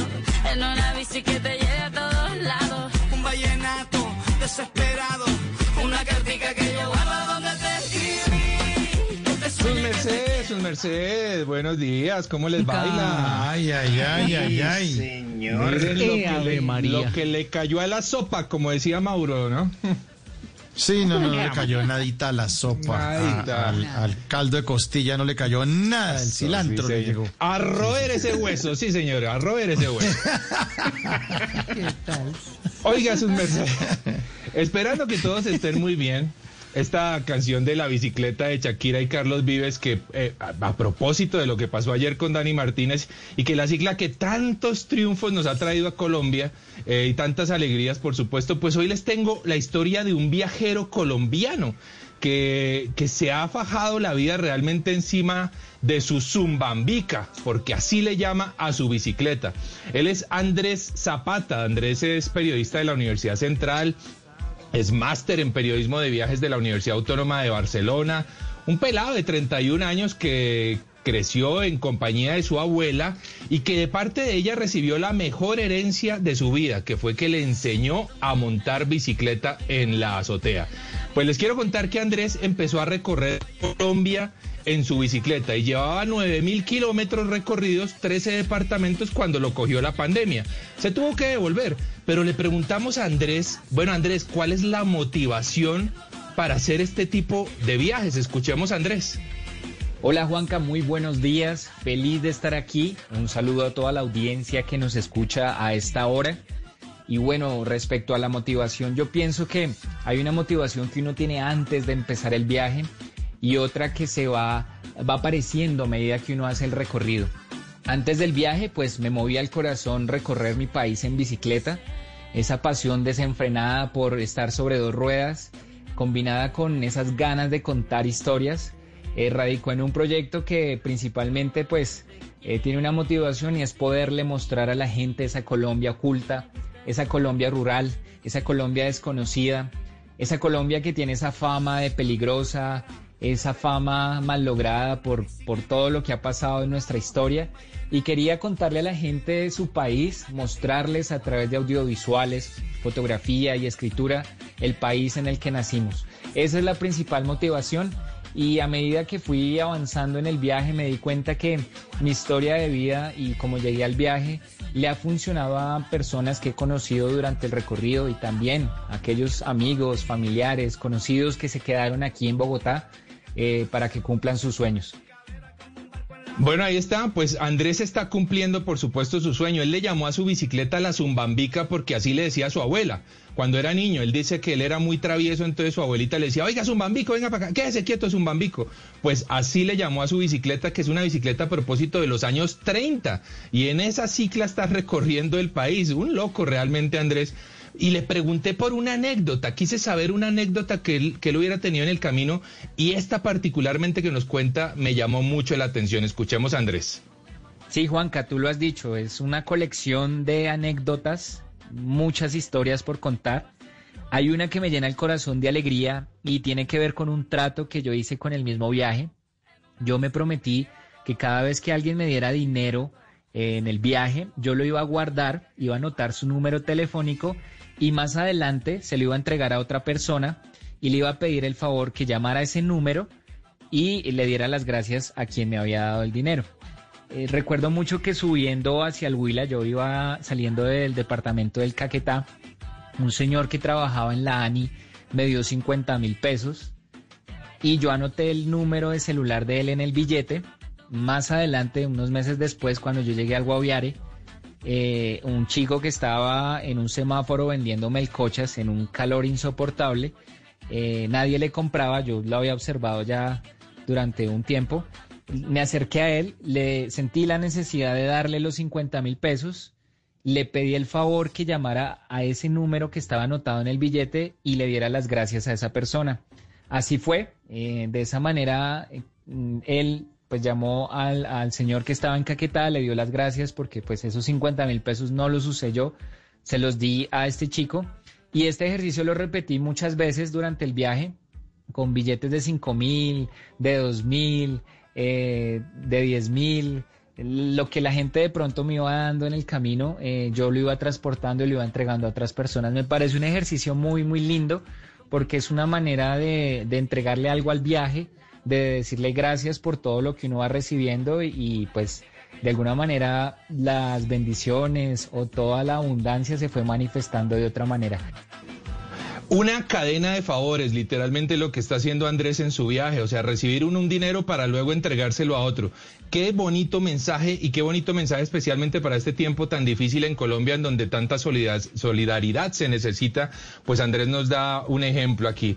Sigan a Andrés en su cuenta y ayúdenlo de esta forma porque él vende su propia ropa para, para costearse su viaje. Lo pueden seguir en, en su arroba en Instagram, mucha zumbambica, arroba mucha zumbambica. Así de fácil lo pueden seguir y lo pueden apoyar. Todavía le faltan nueve mil kilómetros que muy pronto seguramente estará recorriendo una vez pase la pandemia y estaremos todos muy pendientes de lo que ocurra con Andrés Zapata, un viajero en Colombia, un tenaz realmente. Y si quieren ver a Andrés y conocerlo, ahí en mi cuenta de Instagram tengo sus fotos, arroba de viaje con Juanca. Este es Andrés Zapata, un viajero colombiano. Desesperado, una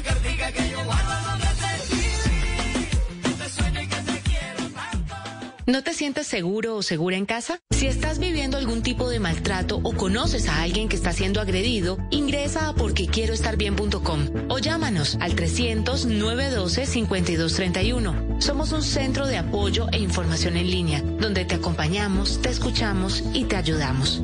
Una iniciativa de la Fundación Santo Domingo y Profamilia, con el apoyo de Blue Radio.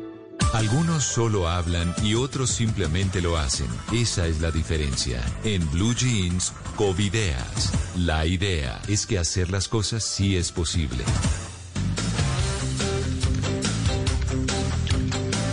9.42 minutos vamos a hablar de esas covideas que están rompiéndola y por supuesto que cada vez me llegan muchas, muchas más a mi cuenta de Instagram, arroba Hernández Simón. Ahí vamos haciendo filita, por favor, los atiendo de uno, pero mientras tanto recordándoles que lo único imposible es aquello que no se intenta. Así que pilas por estos días, hay que ingeniárselas, hay que echarle cabeza a una muy buena idea como esta que les voy a compartir el día de hoy. Verónica y su novio son dos paisas, de esos emprendedores, de esos berracos echados para adelante, que, bueno, dijeron, bueno, esto no nos podemos dejar de esta pandemia. Nos redujeron el sueldo, está como complicada la cosa.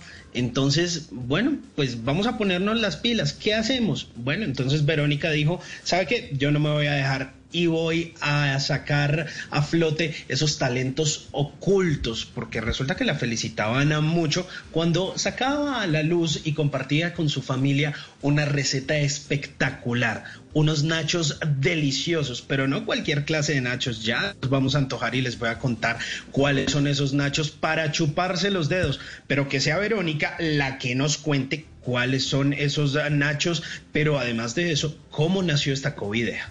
El emprendimiento nació eh, a raíz de la pandemia. Eh, ¿Por qué? Porque mi novio y yo vivimos juntos. Él tuvo una rebaja de salario del 50% y también de su jornada. Entonces, para sufragar los gastos y tratar un poquito de aliviar esas cargas eh, que tenemos, decidimos montar este negocio de moldes de nachos porque vimos una necesidad en el mercado y vimos que el mercado no tenía este producto como nosotros lo queríamos ofrecer. Bueno, y entonces, ¿ese producto cuál es? ¿Qué es lo que están vendiendo? ¿Con qué están antojando a la gente?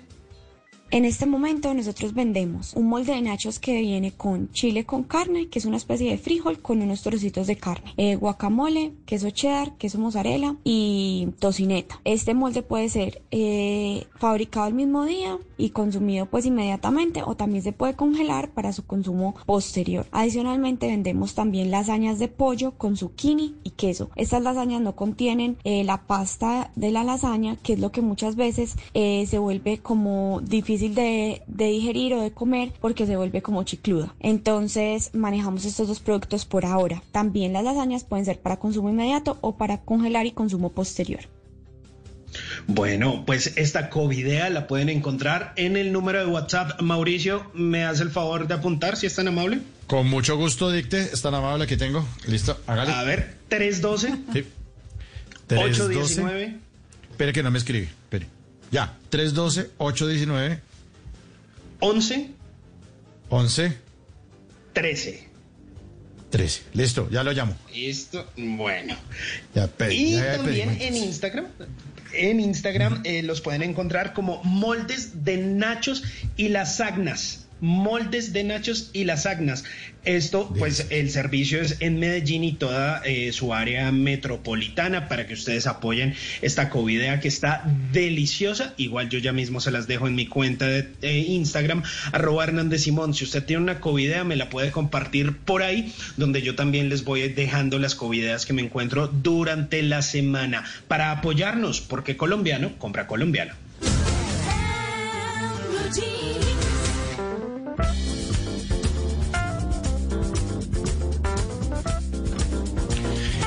Y a las 9 de la mañana, 46 minutos, es momento de preguntarnos a quién no le ha pasado. ¿A quién, a quién, a quién, a quién? ¿A quién, a quién, a quién? ¿A quién? A ver, ¿a quién? A la mascota, a la mascota tampoco. ¿A quién no le ha pasado que piensa que los vecinos están peleando, pero cuando uno se asoma a la ventana se da cuenta de que estaban haciendo ejercicio con los rorris, los que le ponen a hacer ejercicio que los gritan, que y uno está peleando, están peleando y vean, vamos carajo, vamos más fuerte, bajen que ustedes pueden, usted se cree en las tortas de jamón, quiere que le llame a su mamá, quiere que le llame, ah, no, no están peleando, están haciendo ejercicio, sí, ay. ¿A quién no le ha pasado que le mandan el mismo meme 16 veces el mismo día? Y lo peor es que uno le responde, Ja, ja, ja, ja, ja. Sí, coma, muy chistoso. Punto. Ay, ay, ay. Sí, no ¿A quién le ha responda, ya lo vi. Sí, Se no ofende. responda, ya lo sí. Ay, no, Uno ¿por qué sí. no? ¿Y por qué no? Se ofende la gente. Ya me lo mandaron No, esta es mañana que- como tres No, veces. no le vuelvo a mandar nada, Mauricio. Sí, sí, sí. Ja, ja, ja, ja, ja, ja, Ya no le envío más memes a Mauricio. Bueno, ¿a quién no le ha pasado que lavar los platos, que acaba de lavar los platos, ¿no? Y se siente feliz porque ya coronó ese arrume de losa y dice, listo, y voltea a mirar, no se da cuenta que le faltaban dos ollas, una refractaria grasosa que estaban detrás de uno. y uno, Ay, sí, señor. Ay, sí. Se le acabó la fiesta. ¿A quién no le ha pasado que se aguanta las ganas de decir lo que realmente piensa en Facebook, Twitter o en un grupo de WhatsApp para que no le vayan a meter una levantada asquerosa? ¿Y ¿Para qué escribo eso? O está escribiendo en el trino y uno, ay, mejor borro. No, cara, qué peleas, peleas. ¿A quién no le ha pasado que juega a identificar gente en lugares eh, públicos? Y, y uno juega a identificar a la gente y sus lugares de origen. Entonces uno ve en un supermercado y dice, ese tiene cara caleño, vea. Este, este tiene cara caleño. Este sí tiene cara costeño. Este tiene cara costeño, pero nota que hace 10 años aquí en Bogotá. Vea, este sí, es, este sí es gringo. Este sí es gringo. Y va uno a pagar en la caja y es un país de esos que parecen importados de Australia. Bueno, y este último, ¿a quién no le ha pasado que toda la vida llama mal una canción? Le pone el título que no era. Uno piensa que hay una canción que se llama ¿De qué callada manera? Y resulta que la canción se llama Canción. Y uno le dice a alguien, me gusta, me gusta mucho esa, esa que cantan los de la Sonora Ponceña que se llama ¿De qué callada manera? Y le dicen, esa canción no se llama así. Entonces, ¿cómo llama canción? Se llama canción. Entonces uno dice, deje de ser tan cansón y póngame la canción que se llama canción. Yo no sé si a ustedes les ha pasado, pero a mí sí me ha pasado.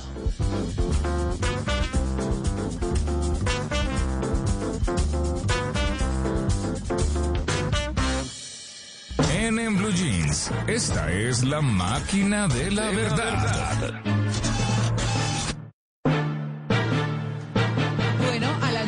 Y 48 minutos de la mañana, doña Paola Vega. Buenos días, Paulita. Buenos días, María Clara y compañeros. ¿Cómo están? Bueno, ¿cuál es la verdad que trae la máquina hoy. hoy? María Clara, hoy tengo mitos o realidades sobre los brackets. ¿Quién no ha tenido brackets de ustedes? Ay, yo yo sí tuve. Todos. Todos. Qué pesadilla. Yo también Yo tuve, tuve yo tuve, brackets tuve. como a los 13 años. Dos veces. Sí. Uf, Bueno, duro. mito o realidad. ¿Las bandas metálicas que ponen alrededor de las muelas nos pueden hacer daño? ¿Pueden ser perjudiciales? Pues si usted mete un Claro. mordisco ahí, Sí. no me muerde el Si se le enreda la lengua dentro de la banda, Sí. claro.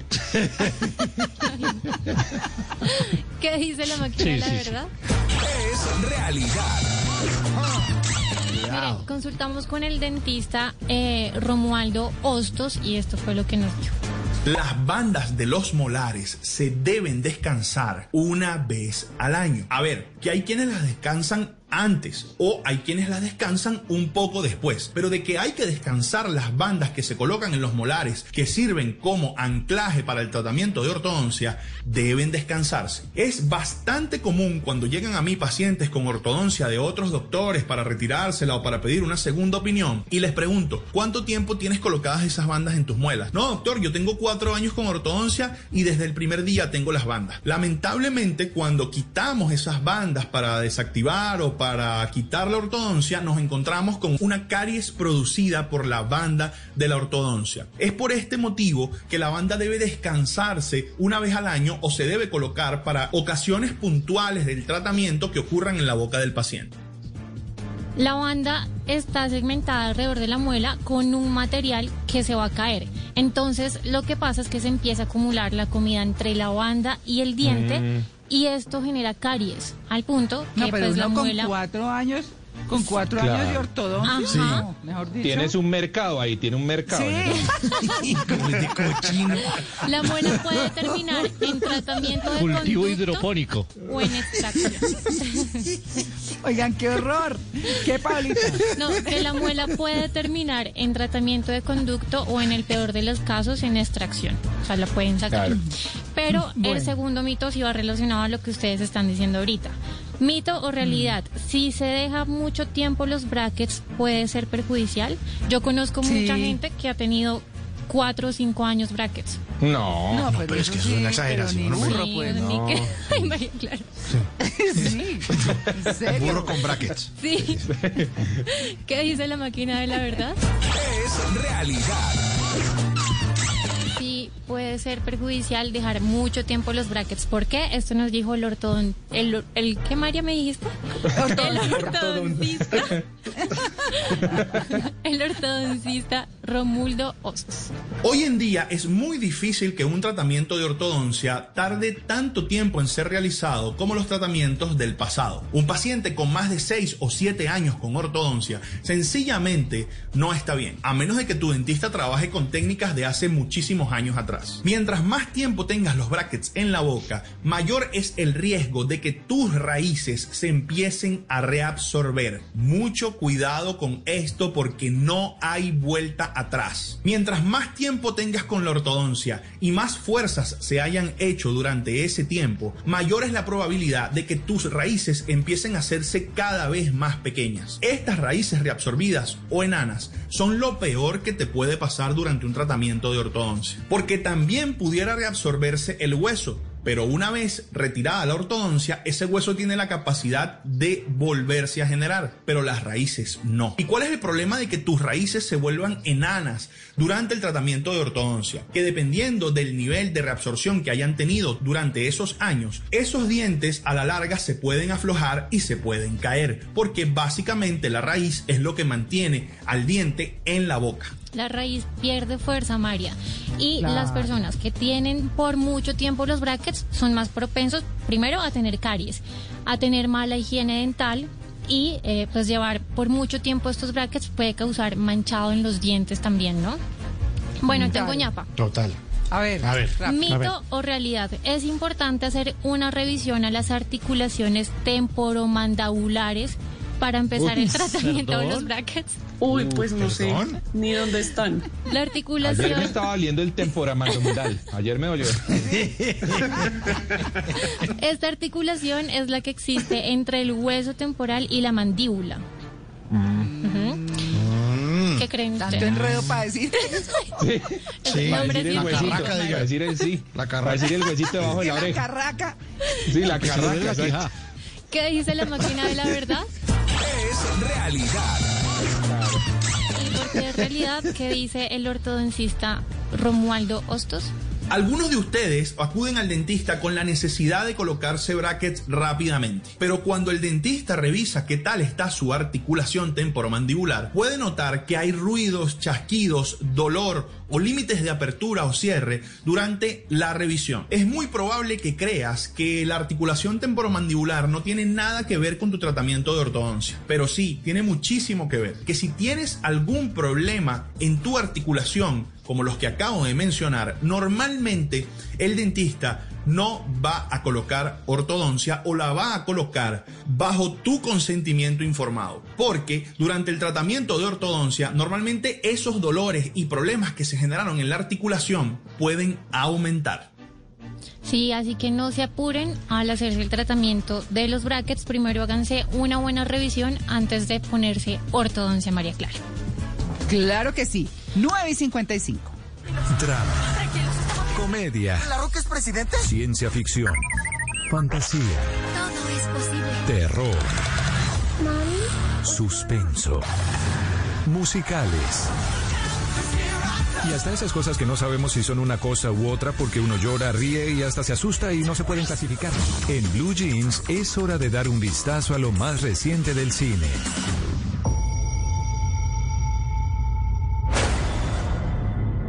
Was a kid, there was a place.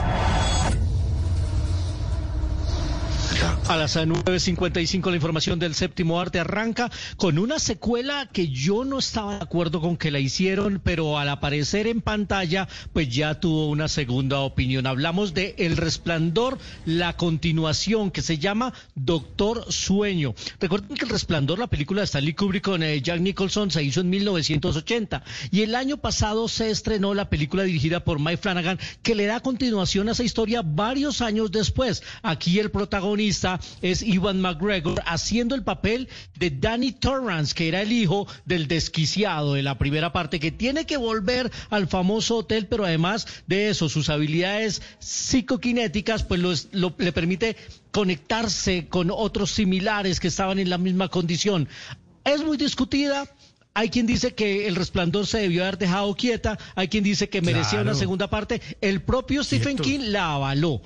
Ustedes ya la pueden encontrar a través de las plataformas de HBO. HBO Go se estrenó esta semana, se llama Doctor Sueño, protagonizada por Ivan McGregor. Y yo sé que Simón ya está alistando su camiseta, no sé si de Batman o de Superman o de Flash, porque el próximo sábado está señor. invitado cordialmente Preparado. al DC Fandom. Escuchemos.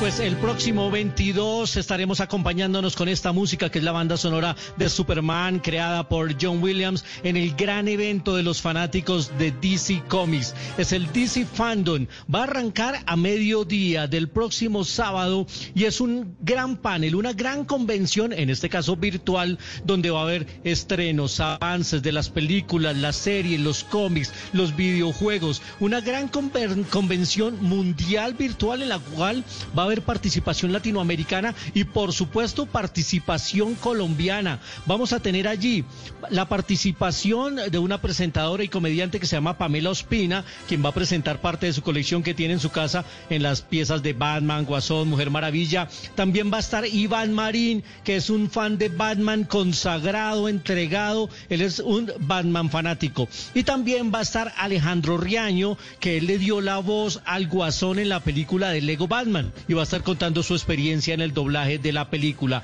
Será el próximo 22. Se pueden ya inscribir a los paneles que va a haber en todo el mundo y va a ser a través de dcphantom.com. Y por último, les quiero recomendar una película con uno de los grandes actores de mis favoritos, el señor Denzel Washington. Hey, how you doing? I'm the driver you called to take home your girlfriend.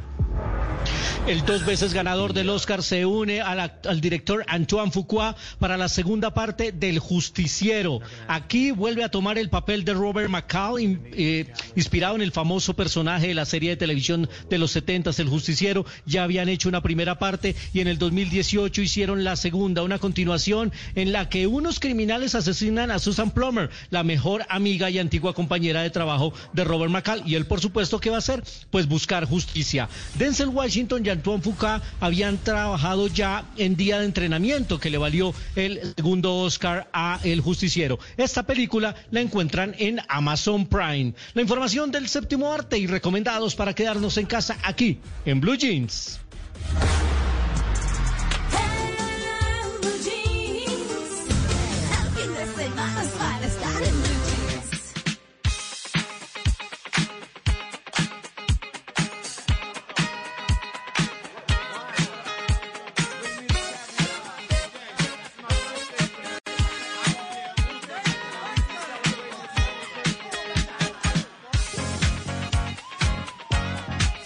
Con esta alegría los dejamos. Así como empezamos, nos vamos, dejándolos con mucho ánimo, con mucha energía, con eh, toda la fe.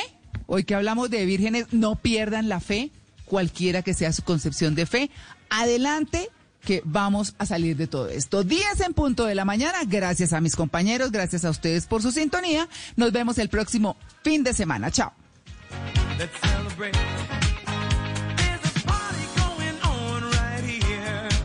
A celebration to last throughout the years.